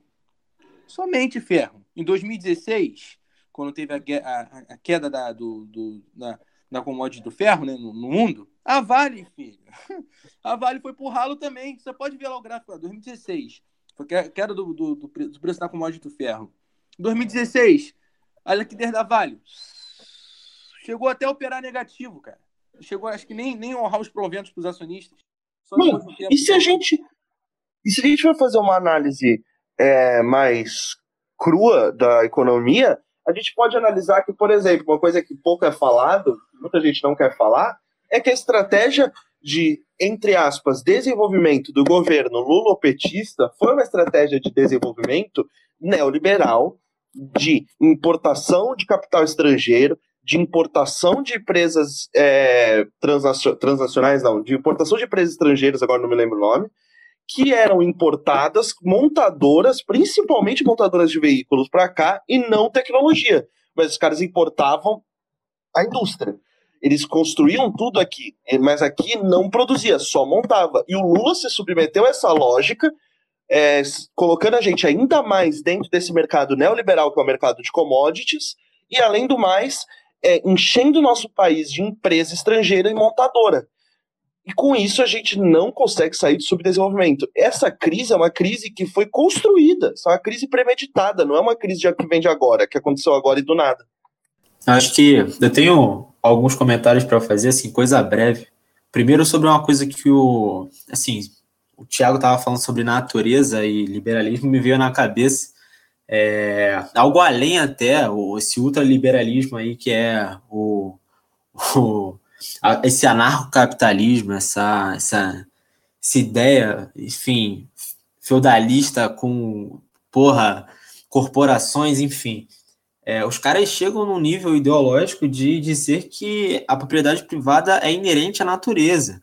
Assim, você tem a propriedade privada como é, algo que surge naturalmente, algo que vem, precede a humanidade, precede a, a, o desenvolvimento humano, que está inerente em animais, na, enfim, em diversas coisas para justificar a, a, esse uso bizarro, essa, os abusos do capitalismo, porque, enfim, é natural. É, essa questão de, da natureza humana, de exploratória também, do caráter humano exploratório, isso é muito complicado. A ideologia liberal ela vem muito dessa noção de natureza, dessa construção natural, essa ah, pô, é a natureza humana. Você cria essa ideologia, esse pensamento dentro da, das classes mais baixas, dentro do proletariado, para você justificar que, pô, o ser humano é ruim mesmo, que se foda. É, tem, a gente explora desde sempre, a natureza é cruel, as propriedades são privadas da, natureza ou não. Pô, o João de Barro tem uma casinha de barro dele, então, pô, é a propriedade privada da porra do pássaro. Enfim, é, essa loucura que a gente se encontra hoje em dia, não só assim, felizmente até hoje eu só vi na internet, mas enfim, podem haver pessoas de fato na rua aí. Enfim, é, o segundo ponto foi o, a questão dos bancos. É interessante esse ponto que o Tiago tocou sobre como os bancos enriquecem com o sofrimento da ó, com a pobreza das pessoas. Você vê isso no exemplo clássico na história, por exemplo, os bancos suíços durante a Segunda Guerra Mundial enriqueceram à base do nazismo. Então você vê, por exemplo, bancos que enriquecem com o extermínio de pessoas, que, pô, se tem o meio de uma guerra, os bancos estão enriquecendo. Você tem aí um, um, uma pobreza majoritária devido à guerra, você tem um extermínio de populações, você tem um, um governo nazi-fascista que exporta esse dinheiro e hoje em dia você ainda tem esses bancos que regem o paraíso, que é o paraíso fiscal, que é a Suíça, e você, você fica nessa, entendeu? Você fica nessa, nessa ideia de que, pô, a banca é bonzinho, vai te dar um empréstimo com, com poucos juros, enfim. Pô, velho, é exatamente isso que foi pontuado. E interessante também trazer essa perspectiva até que o Gabriel trouxe para a América Latina do lulopetismo. É isso, sim, a gente tem, pô, tratando mais uma vez da, da social-democracia, agora no terceiro mundo, que é mais uma, um, um reflexo, que traz mais um reflexo da semicolonial. Semicolonial. Ah, foda-se. Dos traços semicoloniais, eu não vou conseguir falar essa porra nunca na minha vida. Enfim, você tem claramente isso. E quando o povo começa a ver a falha da social-democracia, que não consegue ser chauvinista dentro do, do, terceiro mundo, porque não tem como você ser protecionista sendo uma colônia, você não tem como, e você tem que se radicalizar para se tornar independente de certa forma. E quando isso acontece, você vê claramente a inserção, a crise que vem. O lulopetismo traz essa crise, é, entre aspas, planejada, é, e é justamente isso. Ela, logo em seguida, mais uma vez, como na, na Europa desembocou o, o, o crescimento, o ninho do fascismo, você vê na, no Brasil trazendo a, a esse surgimento da, do, é, da, da, do pensamento anticientífico, de toda essa. O, o pensamento fascista em si nascendo aqui pós-social-democracia, pós-crise do, do, da conciliação de classes, da tentativa do reformismo, mais uma vez, voltando ainda para o início do texto de novo, para reforçar isso, que eu, eu, eu, creio que seja algo importante, essa ideia que vem de um socialismo que foi é, desbancado há mais de 200 anos atrás, mais ou menos. Então, assim, você tem, porra, a, a, o mesmo pensamento, o pequeno burguês, o mesmo pensamento conciliador, o mesmo pensamento é, mediador ali de você se manter a, às custas de um banco internacional. E é justamente isso que o Gabriel falou. Porra, a, os Estados Unidos, tem, o Gabriel e o Thiago, os Estados Unidos têm a maior dívida internacional existente, sabe qual é? Os caras vivem dessas dívidas. Mas, porra, eles são. É, é um país imperialista, é o maior império que tem. E assim, eles se sustentam disso. E aí você joga para o terceiro mundo, você joga para a nação brasileira para o povo que isso funciona. Os Estados Unidos é o paraíso, ou que países na Europa que vivem com os mesmos problemas, a União Europeia que vive sustentada pela Alemanha, por exemplo, os outros países são é, endividados até não, até não querer mais, enfim. Mas você cria essa, essa ilusão de que eles são ricos porque eles são autossuficientes, e não porque eles exploram outras, outras nações. O Brasil, com riquezas naturais que a gente tem, com desenvolvimento industrial, autônomo, a gente consegue desbancar claramente é, o mercado europeu com tranquilidade, mas isso não é feito porque justamente você tem uma ação, uma força imperialista em cima da gente, é um, um pensamento ideológico que vem aí de Paulo Guedes da vida, você vem de partidos novos da vida, e pior, que se fosse só do, do pensamento liberal, do pensamento é, dentro do, do, do, das filosofias da, da direita, seria uma coisa, mas você tem um, um PSOL da vida, você tem aí é, o PT, você tem vários partidos grandes, nomeados de esquerda, mas que fazem coalizão justamente com isso, com órgãos imperialistas, com a, a, a submissão da própria nação, que chamam de povo, é, como tem naquele trecho do Nelson Werneck, que chamam de povo as classes mais baixas, mas também chamam de povo os caras mais ricos, os exploradores, os explorados, os exploradores como, como se fosse uma unidade, entendeu? Então, assim, é, é, é muito complicado esse complexo que você cria de viralatismo, entendeu? E, assim, é justamente isso, você passa a confiar em bancos, você passa a acreditar no, numa anarquia de mercado que funcione, mas na realidade, na realidade, isso não acontece. É uma exploração internacional, é um capitalismo monopolista, é o capitalismo burocrático dentro da, das nações de terceiro mundo, enfim. É isso aí, loucura. Cara, é, é, muito interessante você falar sobre isso, tá ligado? É muito interessante essa sua abordagem e a abordagem do Gabriel também. E, tipo assim, do como você falou sobre a relação do gasto público, né, mano? Tipo, pô, esses países gastam mesmo, entendeu? O orçamento deles vive de, de gasto. Mas isso retorna para a sociedade, tá ligado? Isso retorna. Um gasto público, cara, é tipo, pô, tu gasta, você investe, você vai ter esse retorno futuramente, sabe? Você vai ter esse, esse apelo sobre é, amortização de gastos, etc. No Brasil, cara, isso é uma bizarrice assim, completa, né? Você vê os, até uns economistas neokeynesianos aí da vida, assim, é, é absurdo, cara. É tipo assim, é querer realmente entregar é, a, a, sociedade brasileira. A sociedade brasileira tender, a população brasileira tender ao suicídio mesmo, a subserviência de uma maneira mais grotesca possível dos capitais estrangeiros, sabe? É, pô, cara, é bizarro, cara. Tipo, é bizarro real como essa cartilha ideológica tá tomando forma no Brasil essa, essa, esse folclore, esse, essa, esse, esse conto de fadas que passam pra gente, sabe, sobre liberalismo. Então, que essa é a cartilha correta, que esse é o único caminho que o Brasil deve seguir. Isso é uma bizarrice sem tamanho, cara. É uma bizarrice sem tamanho. O Estado, o Estado gastar, cara, isso vai ter retorno futuramente, sabe? Porque gasto público, o orçamento público, o gasto público se resume em arrecadação, arrecadação mais variação da dívida pública. Entendeu? Se é, gastar mais, o, o, governo vai emitir mais títulos da dívida pública e, e depois de, desse gasto vai ter um retorno na, na sociedade, porque você gasta na sociedade, você gasta em obra pública, você gasta em, em investimento. Isso a longo prazo vai te trazer um retorno, sabe? Vai trazer um retorno para os cofres públicos, vai trazer um retorno para a sociedade, sacou?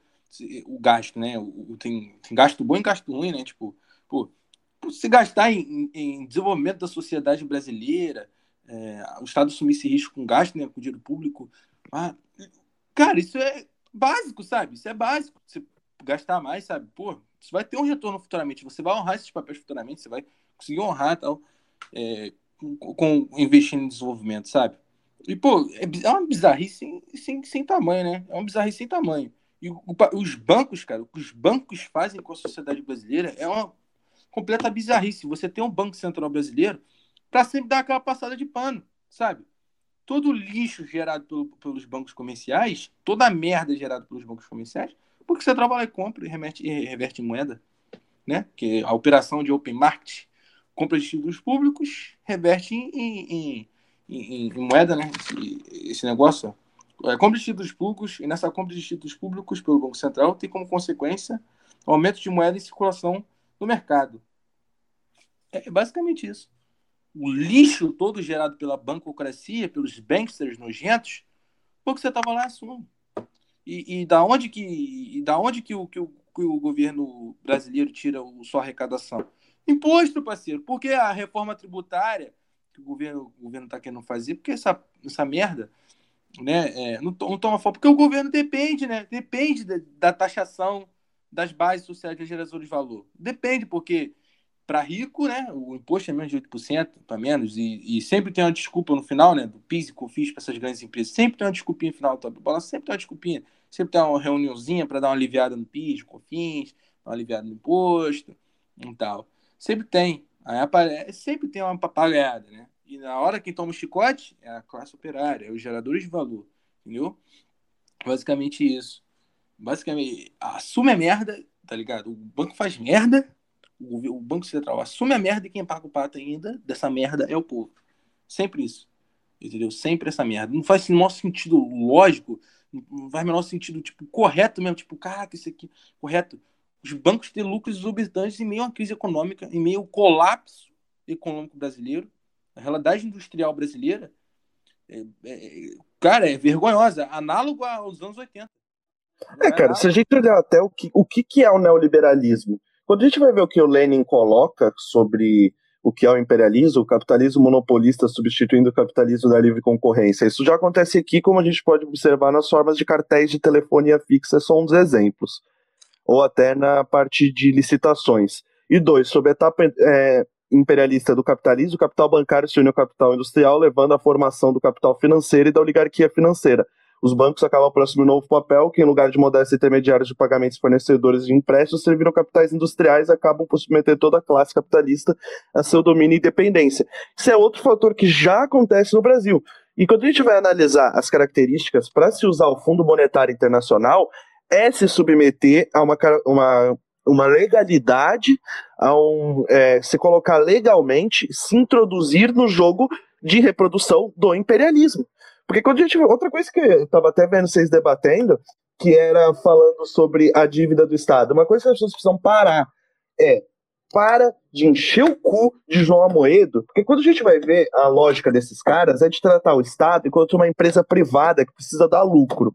O Estado não precisa dar lucro. Quando a gente vai ver os maiores estados imperialistas hoje, que tem, como por exemplo os Estados Unidos, eles já têm cálculos e já sabem quando vai, quanto vai ser sua dívida no ano que vem. E a gente e eles ficam exportando para cá essa ideia, essa lógica de parar com dívida. Tem que é, fazer o arroxo fiscal, parar de investir no SUS. Isso é só para manter o controle americano sobre o nosso Estado. Porque se a gente for observar como funciona o Estado americano, eles têm as maiores dívidas do mundo. Até pouco tempo eles tinham, não sei se até hoje eles ainda têm. Mas quando a gente vai analisar o que é um Estado, o Estado não é uma empresa privada, o Estado não precisa dar lucro. O Estado, quando ele reverte dinheiro público em, por exemplo, paga o auxílio do trabalhador, que é 600 reais, as pessoas estão levando em consideração como se o Estado desse aquele dinheiro e ele sumisse. Mas vamos lembrar que muita gente usa esse dinheiro para pagar contas, impostos de dívidas que elas têm com o Estado. E esse dinheiro, ela gastar em uma empresa, ela gastar é, comprando alguma coisa, ela está revertendo esse dinheiro para o Estado. A gente tem que olhar também como sempre que se aproxima de uma crise é, que as pessoas que afete a economia particular de, de cada lar, né, de cada pessoa, no, é, cada brasileiro, eles colocam uma forma nova de sacar alguma quantia, o dinheiro que o Estado tinha desse trabalhador. Um exemplo, FGTS. Outro exemplo, agora eles estão fazendo correto e justo dos 600 reais. Mas a gente pode ter certeza, esse dinheiro está saindo de algum lugar do contribuinte e esse dinheiro vai voltar maior para o Estado. Porque a pessoa não vai gastar só os 600 reais que ela recebeu. Isso, eles induzem o, a pessoa ao gasto e ao consumismo, e com isso eles colocam é, mundialmente estamos saindo da crise porque o padrão de consumo aumentou, aqueceu novamente. Isso tudo serve a um interesse, que é o interesse do capitalismo. E a gente não pode, é, hoje em dia, mais pensar em da forma que a gente pensa, de que o Estado é como uma empresa, de que o neoliberalismo ele é o. Como é que é o nome? Ele é um projeto que, os, que o imperialismo usa e, e coloca no seu território para que os outros países reproduzam. Não, os Estados Unidos não é um país liberalista. O país, os Estados Unidos é um dos países mais protecionistas se a gente for analisar o que eles fazem. Por exemplo, a China com a Huawei e a questão do 5G.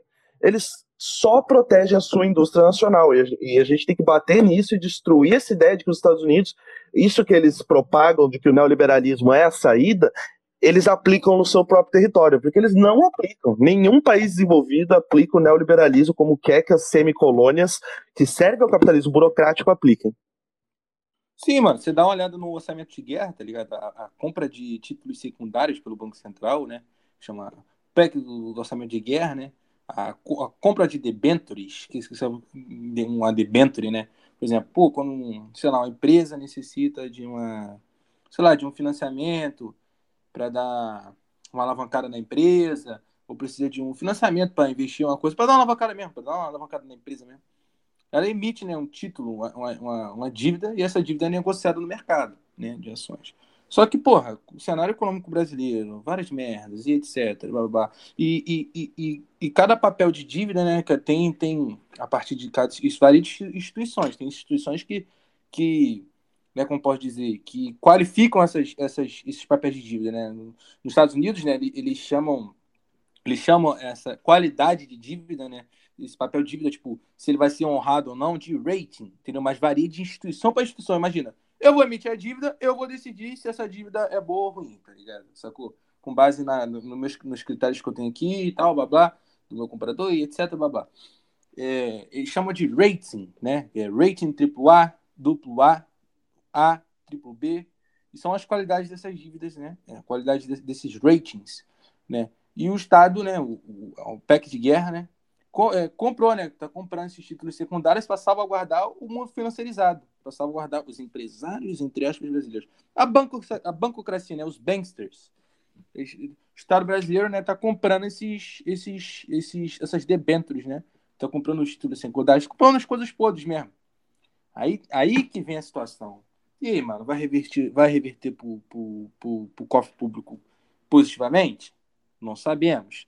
Sabemos a qualidade desse título que está sendo negociado? Sabemos se o, o, o cara que está pedindo, que pedindo é, que a empresa ou, ou sei lá, a empresa que emitiu essa debênture, nessa dívida, nesse papel de dívida que está sendo negociado, que comprou pelo cara, é, vai arrumar essa dívida? Essa empresa vai arrumar essa dívida? Essa instituição vai arrumar essa dívida? Aí tem todo um complexo de análise, né? Se você vai arrumar ou não. Um cenário econômico brasileiro em colapso, a economia brasileira em colapsada, o governo brasileiro, foda-se, temos aqui reserva de dinheiro, mas não vamos aplicar. Deixa a iniciativa privada na mão. Não deixar a iniciativa privada, não. Vamos deixar a classe operária, vamos deixar os pequenos investidores, vamos deixar todo mundo ali fudido. Ali, dá para ver lá, se vocês verem lá na, na, na, na reunião ministral, o, Bolso, o, o Guedes mesmo fala, cara. Foda-se o microempreendedor, isso aí vai falir mesmo. Foda-se, tá ligado? Tipo, eu que eu fico incrédulo que a espinha dorsal da problemática da, da, da, sociedade brasileira tá no que o Guedes fala, sacou? Ali, ali que tá o, o, a facada do gomo. Ali que tá a, a, o pulo do gato. E a mídia não deu atenção. E, e, e, o Twitter não deu atenção do que o Guedes falou. Que é ali que é a espinha dorsal dos problemas sociais ali. A fala, a, a cartilha econômica, o que ele está falando de, de, economicamente, o que está falando? O descaso com, com, os microempreendedores, ainda tem gente que romantiza essa merda, sabe? O cara sabe, cara. O cara sabe que isso não vai dar certo, tá ligado? Em um ano, acho que mais de 80% do, dos microempreendimentos tende a falir, falem, sacou? Sacou? Isso tende a falir, isso é certo. Em um ano, né? Em um ano, esses microempreendimentos. E tem gente que romantiza isso. E tem gente, tem liberal safado, que ainda romantiza, porque ganha dinheiro com isso, cara. Tá de, algum, de algum jeito deve ganhar algum, algum, benefício com isso, tá ligado? De algum jeito deve ganhar alguma coisa com isso, sacou? E, e ninguém fala, cara. O, o, o, o, pulo do gato tá ali, ninguém fala. Ninguém bateu em cima do Guedes, tá ligado? Bate no existencialismo, todo aquele negócio bolsonarista. Ele, ele é espantalho, cara. Aquilo de lá é um espantalho, isso aí é para desviar o foco, com certeza. O, o, o, Bolsonaro ainda, com, ainda financia as mídias coloniais, ainda financia a Rede Globo, ainda financia aquilo de lá é uma armadilha, cara. Para cartilha econômica passar na surdina, tá ligado? Que a espinha dorsal dos problemas passa na surdina. Cadê nego falando da PEC 10 220? Que é ali que tava o, o, o 2020, né? PEC 10 2020. Cadê o pessoal falando absurdamente? Ninguém fala, cara. Tá ligado? Ninguém fala. Quando o Silvio Almeida for falar da política de austeridade fiscal, que é a espinha dorsal da política que está sendo feita desde 2015 no país, né? Ou até antes, um pouco, né?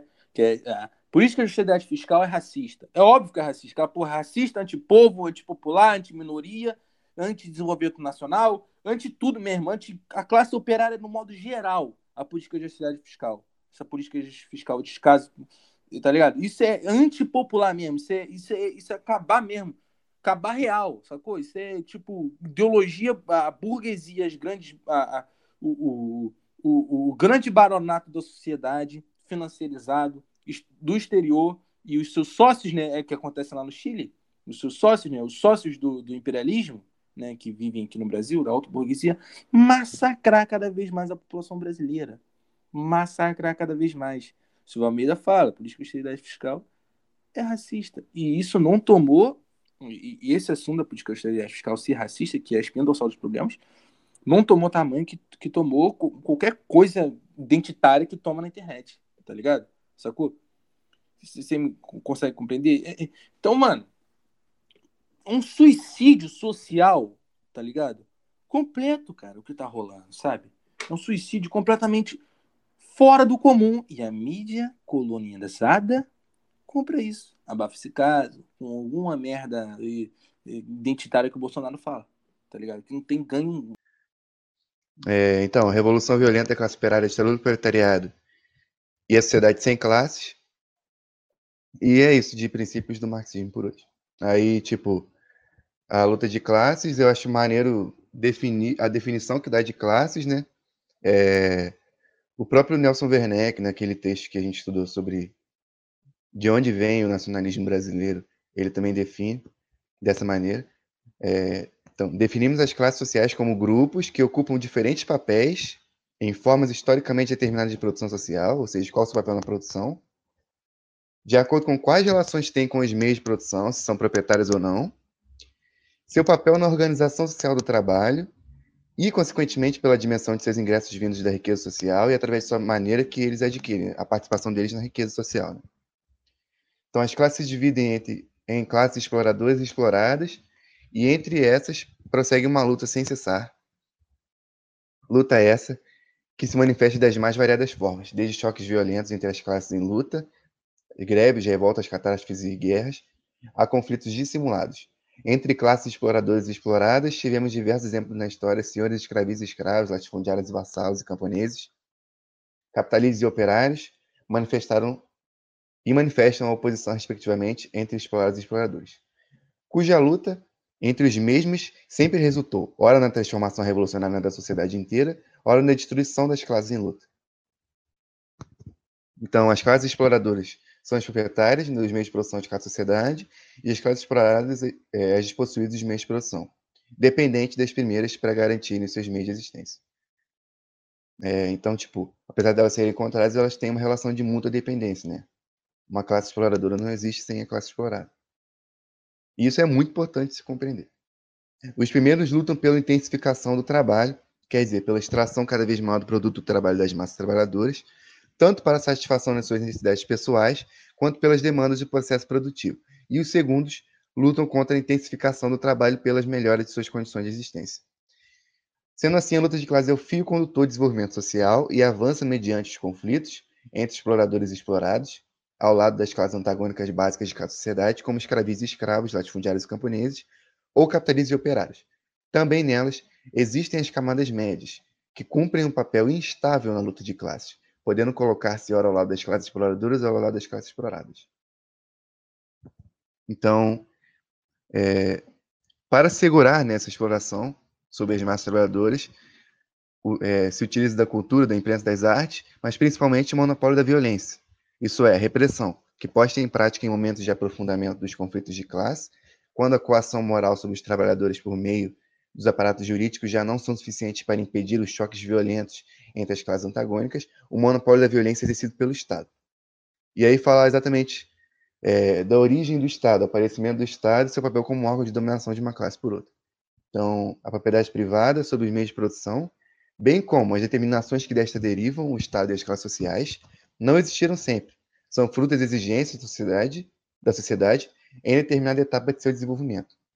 O aumento da produção e o consequente aparecimento do mercado no seio da comunidade primitiva levaram a crescente desigualdade de bens, com as sementes, o gado, o dinheiro, etc., concentrando-se nas mãos dos ricos. Aí tem uma nota aqui falando que os chefes da tribo se apropriavam é, de vários produtos do trabalho da tribo como um todo para poder trocar com outras tribos. E isso era reconhecido. É, no caso do não pagamento das dívidas por parte dos pobres, os ricos tomavam ali suas terras e convertiam em escravos.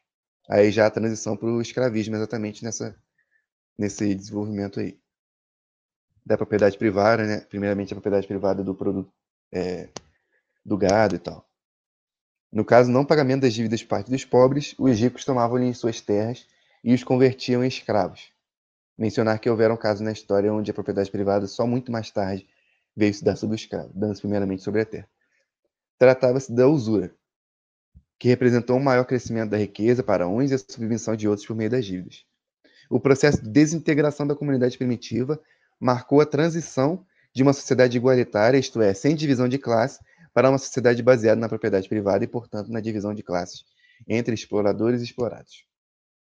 O nascimento da sociedade de classes com os antigos membros da comunidade primitiva sendo transformados em escravos, não se processou de forma pacífica, mas violenta. Também no período da cidade escravista, conta-se em milhares de grandes revoltas de escravos contra seus senhores. É... Então, teve uma cisão né, entre, entre, as classes opostas, que condicionou o aparecimento de um mecanismo que aparentemente se colocava acima da sociedade para amortizar os crescentes choques entre as classes, que é o Estado. Né? Todavia, tratava-se de um mecanismo que aparece no contexto em que a conciliação de classes já é impossível, numa sociedade baseada na exploração do homem pelo homem. O Estado, assim, caracterizava-se por não ser um instrumento de conciliação de classes, mas ao contrário, de dominação, é, mas ao contrário, de dominação de classe, não instrumento de conciliação, né? para manter a ordem social que corresponda aos interesses de determinada classe. É um produto do antagonismo inconciliável entre as classes. Então, o Estado tem um aspecto né, jurídico, burocrático dos funcionários, o político, que é só o biombo, né, como o presidente Mao Tse-tung diz, e o aspecto violento e militar, que é a coluna vertebral de todo qualquer estado.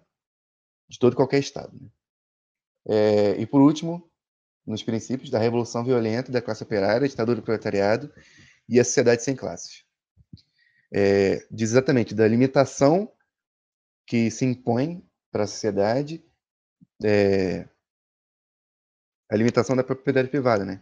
Não mais possui razão de existir numa, numa época em que a grande e moderna produção, com o crescente caráter social, esbarra cada vez mais em crises por conta da contradição insolúvel deste mesmo caráter com a apropriação privada dos resultados de tal produção. A grande produção planificada, sob a propriedade de todo o povo, servindo ao mesmo e não aos capitalistas. Essa é a necessidade histórica que se impõe.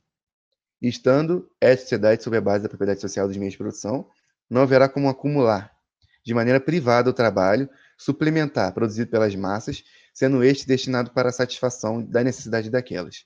Não havendo classe a ser explorada, tampouco será necessária a existência do Estado enquanto órgão de dominação de uma classe por outra foi baseando-se na experiência da Comuna de Paris de 1871, primeira tentativa na história onde a classe operária lutou para erguer seu próprio Estado, que a gente até citou aqui, que Marx e Engels chegaram à conclusão de que somente vencendo a reação das classes exploradoras mediante a Revolução Armada, seria possível derrubar o velho exército burguês e estabelecer o novo exército da classe operária, garantindo a dominação da classe operária sobre a burguesia derrubada do poder político do Estado. Apoiando-se nesse entendimento, Marx desenvolverá ainda mais a teoria sobre a passagem do capitalismo para a sociedade sem classes, a sociedade comunista. Levando em conta a reação violenta da burguesia para com a construção da nova classe, da nova sociedade, né? a passagem para a sociedade sem classes não se poderá dar de maneira imediata, após a socialização dos meios de produção. Entre o capitalismo e a sociedade sem classes, será necessário um período político de transição, onde o Estado será o Estado da ditadura revolucionária do proletariado.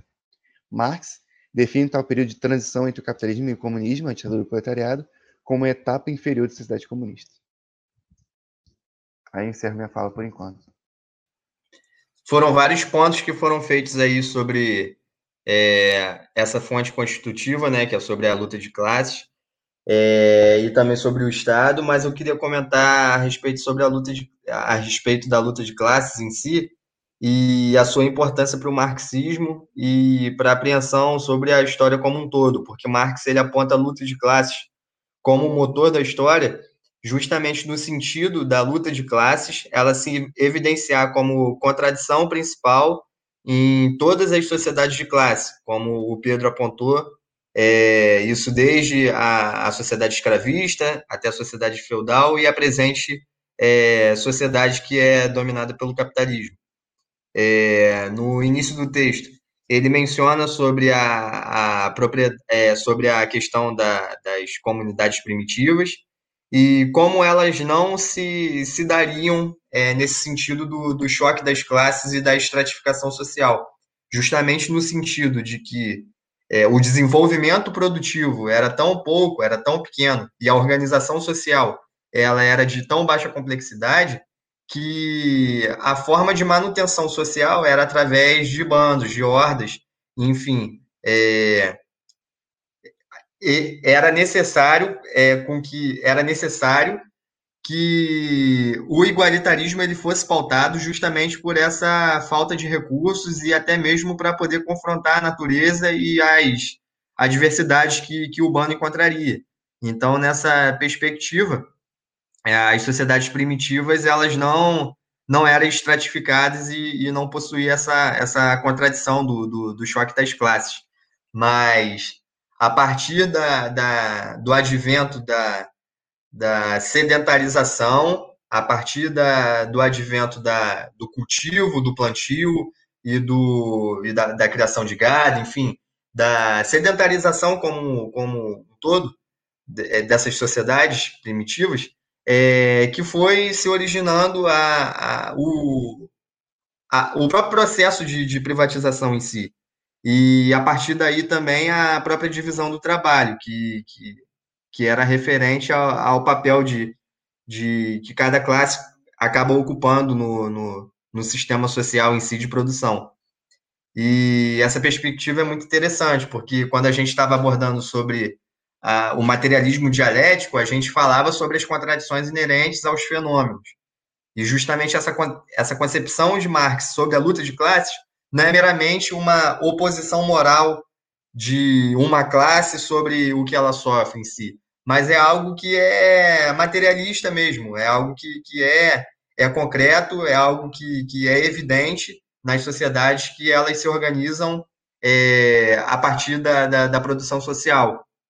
E é justamente nessa concepção que Marx ele aplica o método materiali, é, materiali, materialismo histórico dialético, não só como essa galera usa hoje em dia, para achar que é, é, é, um método que pode se analisar qualquer fenômeno e tal, beleza, realmente é isso.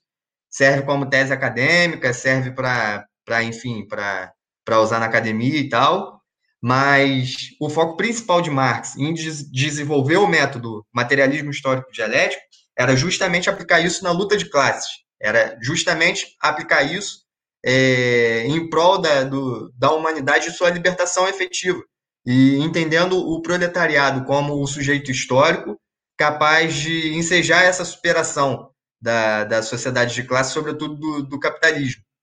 E, e, é interessante também pautar sobre a questão do Estado, porque o Estado, é, como pautado, é, ele é de fato a imposição dos interesses de uma classe sobre a outra, tanto de forma velada, de forma institucional, até mesmo como forma de, de violência aberta mesmo, assim como o Pedro também tinha comentado. E é interessante também a gente abordar sobre o aspecto ideológico, né, no sentido de maquiar a realidade e o próprio idealismo e a própria metafísica que é utilizada no, no próprio liberalismo para pautar sobre o Estado moderno burguês, eles, eles atrelam o Estado como se fosse um ente acima de toda a sociedade e que ele é algo que, que, que, que está é, posto para pacificar os nossos interesses e pautar um bem comum em si, e pautar os interesses de todos, é, pautam conceitos abstratos sobre é, liberdade, universalizando os conceitos sobre liberdade, sobre igualdade em si, mas na grande realidade isso cumpre um papel ideológico, justamente de maquiar a realidade, e a questão é, o Estado e todo o seu produto ideológico, eles refletem os interesses da burguesia, da classe que explora, da classe que domina esse Estado burguês, esse Estado capitalista.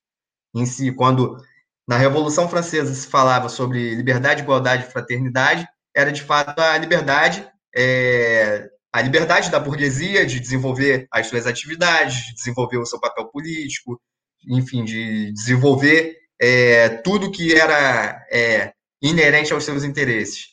E a fraternidade em si era justamente a, a questão de, de, que as relações é, eram pautadas a partir do, do, da, do, do consenso entre a própria burguesia nas questões contratuais e tal, e as pessoas transplantam isso para toda a sociedade, mas na verdade não é, né? Porque a grande realidade é que o que a gente vive hoje, assim como se viveu também em outros períodos históricos, é justamente a imposição violenta dos interesses de classe. O, o, enfim, a igualdade que a gente tem formal não é em si uma igualdade que é de fato é, o que é de interesse da classe trabalhadora no geral. Pelo contrário, é algo que é imposto. É uma igualdade que a gente tem de, de, de ser é, juridicamente posto como sujeitos de direitos que vão ser explorados é, através do trabalho assalariado, por exemplo. E nessa perspectiva também se dão muitas outras coisas para abordar sobre essa questão né, da, do idealismo e da metafísica aplicada na, nas próprias ciências sociais e na teoria do Estado em si, pelo liberalismo. E Marx e Engels eles romperam completamente com esse véu que era fantasioso e posto pelas filosofias é, liberais em si.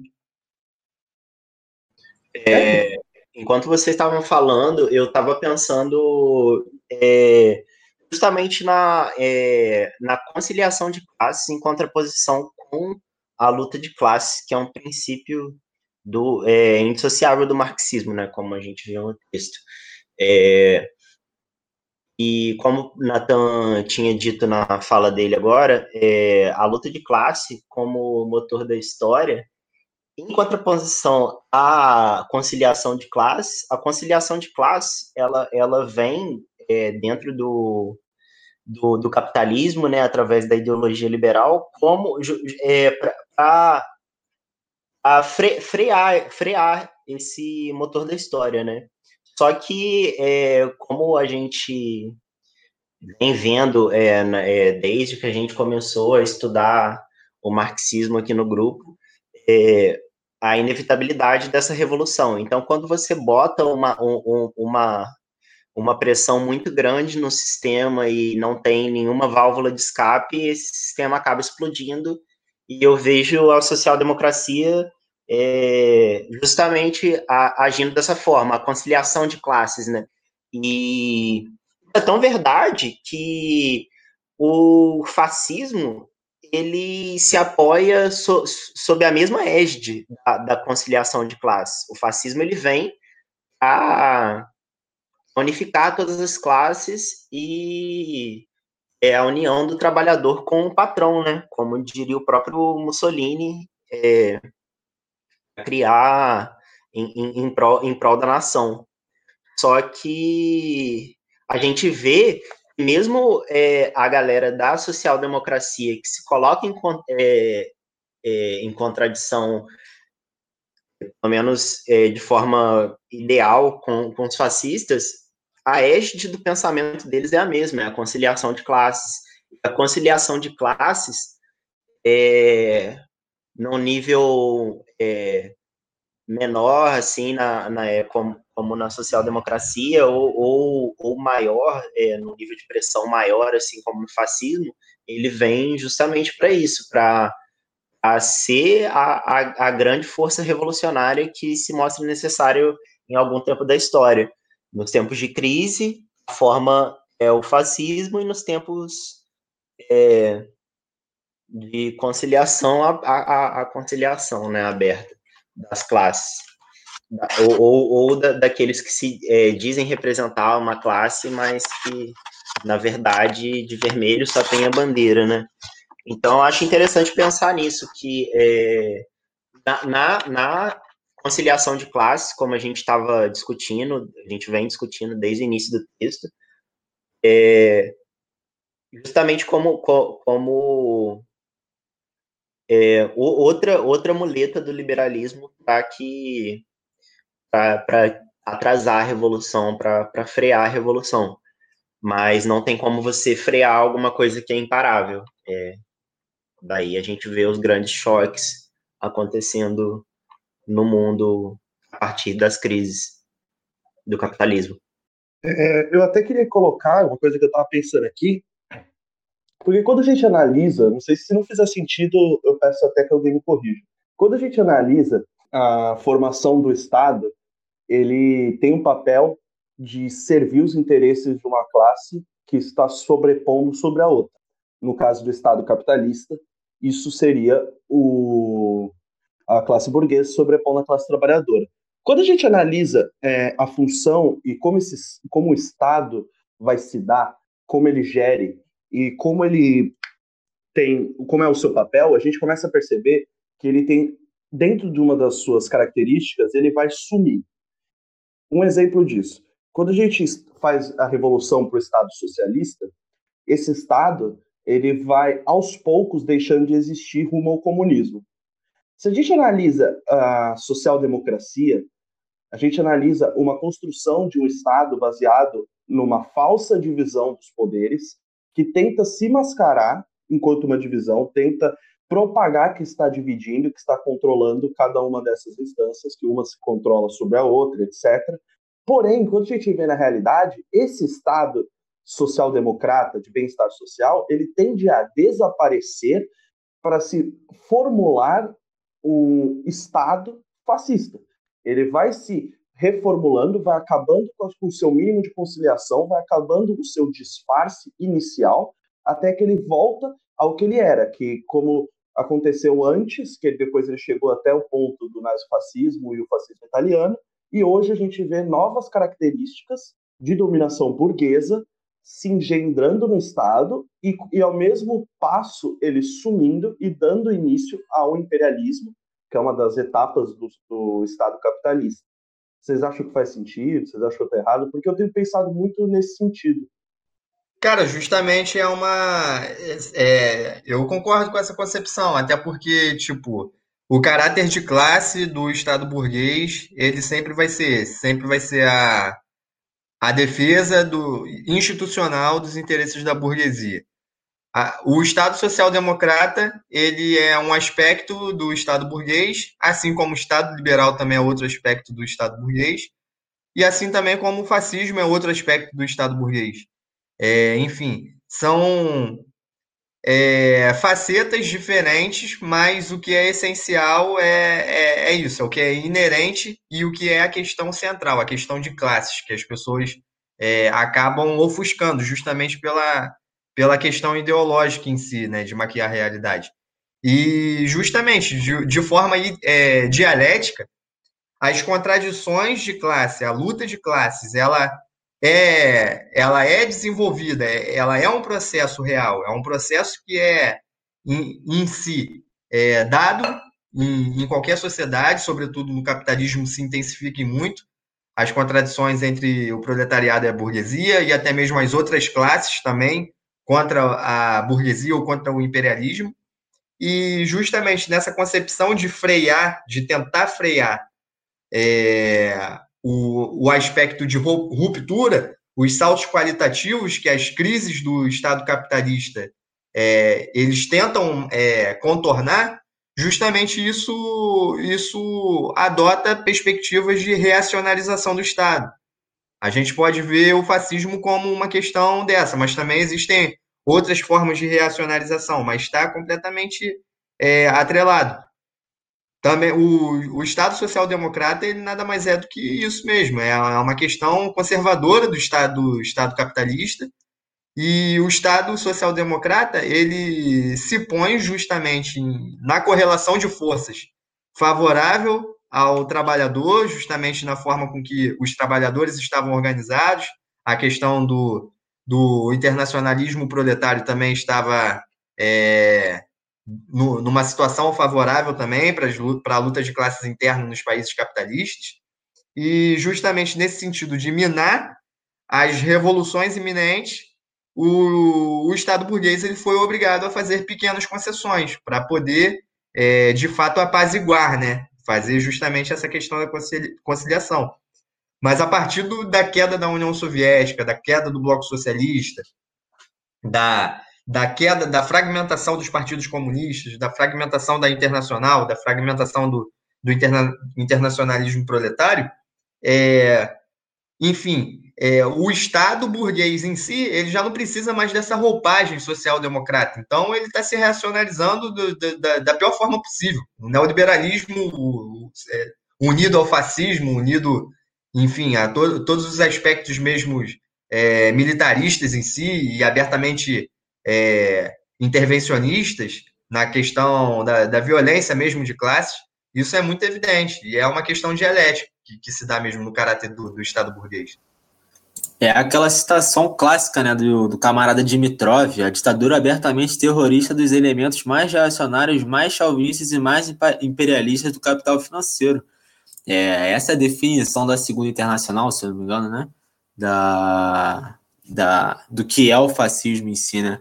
Eu tenho um, tenho um texto que é muito interessante de se ler, porque ele é de um, de um comunista italiano que viveu durante a Segunda Guerra Mundial e a ascensão do fascismo na Itália, Palmiro Togliatti. Ele escreve sobre o fascismo, sobre justamente essa questão. É interessante você ver, mais uma vez aqui pautando a porra da social-democracia, tô pegando no pé dos caras hoje, que é justamente isso. É, é, você vê o fascismo como ele, ele se torna um, um caráter, tem um caráter diferente, porque ele tem uma estratégia muito interessante. Ele, ao mesmo tempo que ele necessita do uso da força estatal, do braço da força estatal, desse monopólio da força, ele ao mesmo tempo tenta, a partir de propagandas e pequenas concessões de conciliação com a classe trabalhadora, criar esse apego de como se é, a, classe trabalhadora pudesse confiar nesse, nesse Estado em si. É, enfim, então você cria, é interessante principalmente porque o fascismo ele, é, ele é dialeticamente complexo, ele tem é, muitas contradições dentro dele mesmo. Por exemplo, a questão que todo mundo fala, ah, o fascismo é, um, é, um, é uma forma de Estado gigantesco, de fato, o Estado fica gigante, fica é, com poder concentrado, mas ao mesmo tempo, é, você vê, por exemplo, as grandes empresas de automóveis que existem hoje em dia nasceram dentro do fascismo, nasceram dentro do nazifascismo. Então, ao mesmo tempo que você tem uma ascensão muito grande do poder do Estado para a repressão, você tem um grande crescimento do mercado financeiro também, da, da indústria privada, do, do, do, do dessa, desse liberalismo que anda junto. Então, assim, você vê que. E a social-democracia, é interessante você analisar isso, porque você pega é, alguns textos que tem da, da própria União Soviética, as críticas que fazem à social-democracia, justamente isso. Na no período do, do fascismo, é a social-democracia confiando tanto na reforma, confiando tanto nas instituições, que eles deixam o fascismo rolar, assim, esperando que o Estado vá, ah, beleza, pô, não gostei desse do, de Hitler acendendo, vamos derrubar o cara, vamos prender o cara. Não acontece, sabe qual é? Se você for ver, assim, minimamente, a história do que é o movimento antifascista na Alemanha, do, é, em, e você reparar a, o que eram os debates entre a, o Partido Comunista Alemão e o Partido Social Democrata Alemão, era algo surreal. O Partido Social Democrata Alemão se aliou à polícia e ao Estado alemão que se torna posteriormente um Estado fascista, ajudam a caçar comunistas, entendeu? Enquanto os comunistas tentam o máximo possível se aliar aos setores de esquerda, como os próprios anarquistas e até sociais-democratas que eram contra essa, essa aliança da, do partido com, com o Estado, mas é, é, é aquela questão, é, é, um movimento de muito grande, o fascismo ele nasce de uma descrença muito grande do povo com o Estado anterior, principalmente. Ele traz um sentimento de necessidade de grandeza que talvez nunca tenha existido. Que Mussolini fala de crescimento como o retorno do Império Romano, ou essas porra da Grécia, enfim, isso é uma ilusão, sabe qual é? é foi, passou longe de ser uma realidade. O que Hitler veio falar na Alemanha de ser um grande país de novo, claro, se tornou um gigantesco país imperialista dentro do seio do capitalismo que se desenvolve de uma forma completamente selvagem. Mas é aquela questão, você tem elementos ali, é, Togliatti fala sobre, sobre isso. É, é, muito importante ter essa noção de que o que impede o fascismo de ascender, como o Natan estava falando agora, justamente é a pressão popular contra o, o esse neoliberalismo solto, essa força é, é, de, de anarquia do mercado solta. É, essa tendência de que assim é, a luta, quando você tem partidos comunistas, quando você tem uma, uma União Soviética forte, uma internacional forte, um movimento internacional do proletariado forte, você tem um, um, uma classe trabalhadora dentro dos países que acredita na luta que vai lutar contra o capitalismo. Mas quando você perde isso, quando você tem a queda da União Soviética, o desenvolvimento aí desses governos fascistas em, na Europa, é, governos autoritários aqui, no, aqui no, na América Latina, o reforço do poderio militar da, da, dos Estados Unidos, você não tem mais isso, sabe qual é? Você não tem esse contraponto. Então as pessoas, apesar, claro, você continua tendo partidos comunistas em vários lugares, você tem a Filipinas aí que estão em guerra, que estão lutando, fazendo revolução, enfim, mas você tem de fato esse agente aí que é um, meio que uma mão dupla, né? Você age com opressão dentro do fascismo, claro. Você age com a opressão, mas você age também de uma forma que você faça o povo aderir àquilo dali. Não é à toa que muitos alemães, muitos italianos aderiram a, ao fascismo, ao nazifascismo, enfim.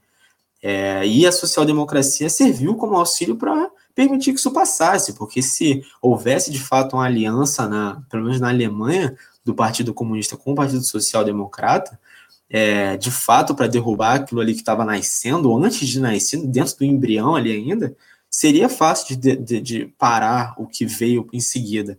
Mas a necessidade de confiar em reformas, a necessidade de confiar em Estado, permitiu que nascesse aquele monstro, aquele bicho, assim, é, é, de várias cabeças que puxavam, que puxam várias características diferentes, que ao mesmo tempo que é, que é anticomunista, puxa uma ideia de, do de teoricamente do anticapitalismo, enfim, é, é, esse Frankenstein político que vem da, do, do auge do reacionarismo liberal, enfim. É, é importante, eu acho, ressaltar essa, essa, essa, ideia do reformismo junto com o, a, a, autoridade que se toma, a, a totalidade que vem, se pode vir em seguida em crises, por exemplo.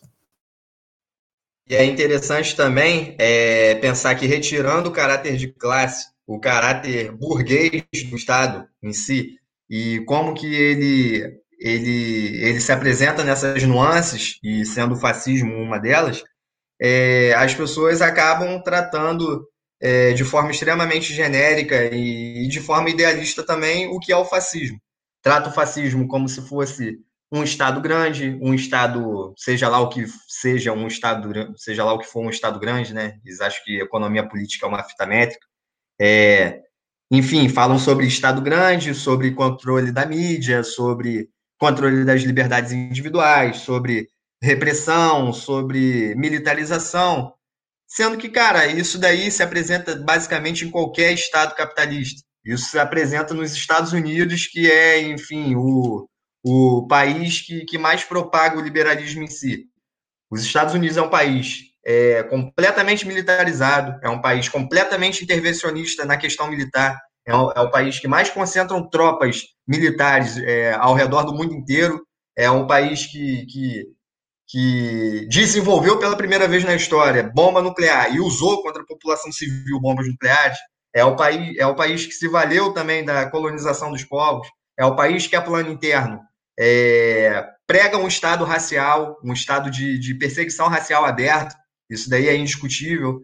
É, é, um país que, porra, de fato a burguesia controla os meios de comunicação, é um país que a burguesia controla de, de fato o domínio político. E, enfim, quando abordam o fascismo nessa, nessas questões, assim, é, basicamente retira o caráter de classe dele, que é, de fato, a, a reacionalização do, do, do Estado burguês.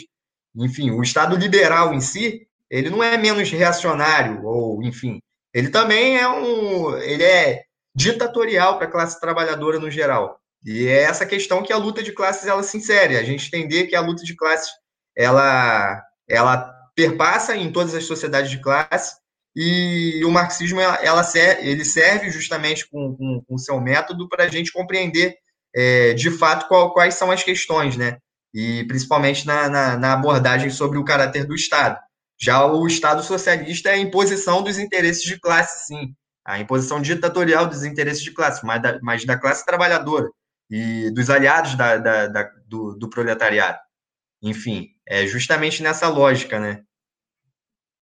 É, só voltando um pouco ao que o, o Roger tinha falado, é, sobre essa questão do, do, da social-democracia alemã, né, na época é, anterior a, anterior e contemporânea à ascensão do Hitler, é, eles terem se aliado com os monarquistas e até alguns setores do partido é, nazista, né? É, é, é justamente o, o, velho, eles se pautavam pelo velho discurso, como a gente vê hoje em dia sendo reproduzido, inclusive, pelos atuais sociais-democratas, do, da defesa das instituições, né? E para eles é, é, é, a confiança absoluta nas instituições burguesas é, que é, é, é, o que é o que nos vai salvaguardar. É, a confiança absoluta de, é, de que na, nas próximas eleições nós vamos conseguir virar voto na mesinha contra o fascismo na praça, oferecendo um cafezinho, o que vai passar porque que está pautado pelas leis, pelas nossas instituições, e, e, e, isso camufla completamente a ideia de que essas instituições elas ascendem justamente da estrutura da, do modo de produção capitalista. Então, elas estão subordinadas completamente ao, ao capitalismo. Não tem como essa conciliação dar certo, porque a luta de classes existe, então e, e, e, a conciliação de classes ela, é, ela, ela, ela é irreal nesse sentido, porque é, se a luta de classes ela, ela, existe, ela é latente e ela precisa ser resolvida para que a gente avance para uma sociedade sem classes, é sinal de que a conciliação de classes ela é uma é, é, é, é uma mentira, é, não, não passa de uma mentira, não, não não, é exatamente isso, não passa de uma mentira. Eu encerro minha fala por aqui, eu esqueci que eu ia falar posteriormente. O exemplo que eu ia até colocar de, de como as instituições supostamente democráticas sempre tiveram uma posição de apoio a, ao fascismo, se este for defender o Estado capitalista que essa pessoa tanto almeja, um exemplo, é, muitos liberais democratas apoiaram Mussolini com a suposta de que seria menos pior do que o socialismo, né? A gente vê como eles, as instituições sempre se apoiaram no fascismo e usaram dele para manter o seu domínio capitalista. Um exemplo disso é que o fascismo ele é uma etapa que nasce do imperialismo e do capitalismo que o imperialismo também nasce do capitalismo, né? Enfim. E quando a gente analisa mais profundamente esse fato, a gente chega à Alemanha Oriental, que a gente lembra que ela foi dividida, ocidental e oriental. A Alemanha Ocidental, a Alemanha capitalista, ela entrou numa onda de acreditar nas instituições e de desnazificação lenta, se algo que fosse seguindo um, protocolo pré-estabelecido, mas não era uma ruptura radical com o nazismo. Se a gente for analisar o que, que isso repercutiu, isso repercutiu que a Alemanha Oriental, que era a Alemanha socialista, que fez uma desnazificação, destruiu tudo que fosse de defesa ao nazismo e criminalizou o nazismo, ela foi o primeiro local a ter direitos sociais aos homossexuais. Ela foi o primeiro local é, aonde se dizia né, que a mulher tinha liberdade sexual e o homem também. Tanto que isso se dá N textos, um tanto revisionista também, falando prazer, enfim, enfim. Mas assim, se a gente for analisar de fato, a evolução social ela veio não por uma metafísica, algo que veio, que o ser humano transcendeu. Não. Veio porque, de fato, ali houve uma ruptura com o sistema capitalista, uma denúncia do regime nazista, e isso fez elevar a consciência da população e a população perdeu esses velhos costumes da velha sociedade. E nisso, na Alemanha Ocidental, enquanto na Alemanha Oriental foi o primeiro país a descriminalizar a pessoa ser homossexual, a Alemanha Ocidental tinha que ter uma guerrilha, que era a RAF, para matar nazista. Porque lá ainda existia um número enorme de nazistas vivendo livremente. Tanto que se tem relatos de homossexuais pulando o muro de Berlim para o lado da Alemanha Oriental para não morrer, porque lá eles eram criminalizados a sua existência. Quando a gente analisa o que o, a função do Estado, a função do Estado é anteceder o fascismo. A função das instituições é anteceder o fascismo, porque ela inevitavelmente vai para o caminho do fascismo. Não existe Estado capitalista que seja eternamente um Estado bonzinho. Ele já não é no início, mas não existe possibilidade de você ter um Estado capitalista é que não vá recorrer ao fascismo em algum momento. Isso é impossível. Isso é o natural, o que o capitalismo se mostra, ele se mostra que é um ciclo que repete crises e repete problemas e repete formas de agir, que é começa depois de uma guerra, coloca um estado de bem-estar social, faz um certo protecionismo, separa os poderes é, só no papel, até o momento, uns anos à frente, de que ele vai se radicalizar, defendendo a classe que que o criou, né? Que é a classe burguesa. Enfim, essa encerra minha fala aqui. Acho que a gente pode encerrar, tipo, vou parar a gravação para a gente encerrar a reunião, que já está há muito tempo. Com isso, a gente chega ao fim de mais um podcast. Boa noite. Boa noite, galera. É isso aí, até mais.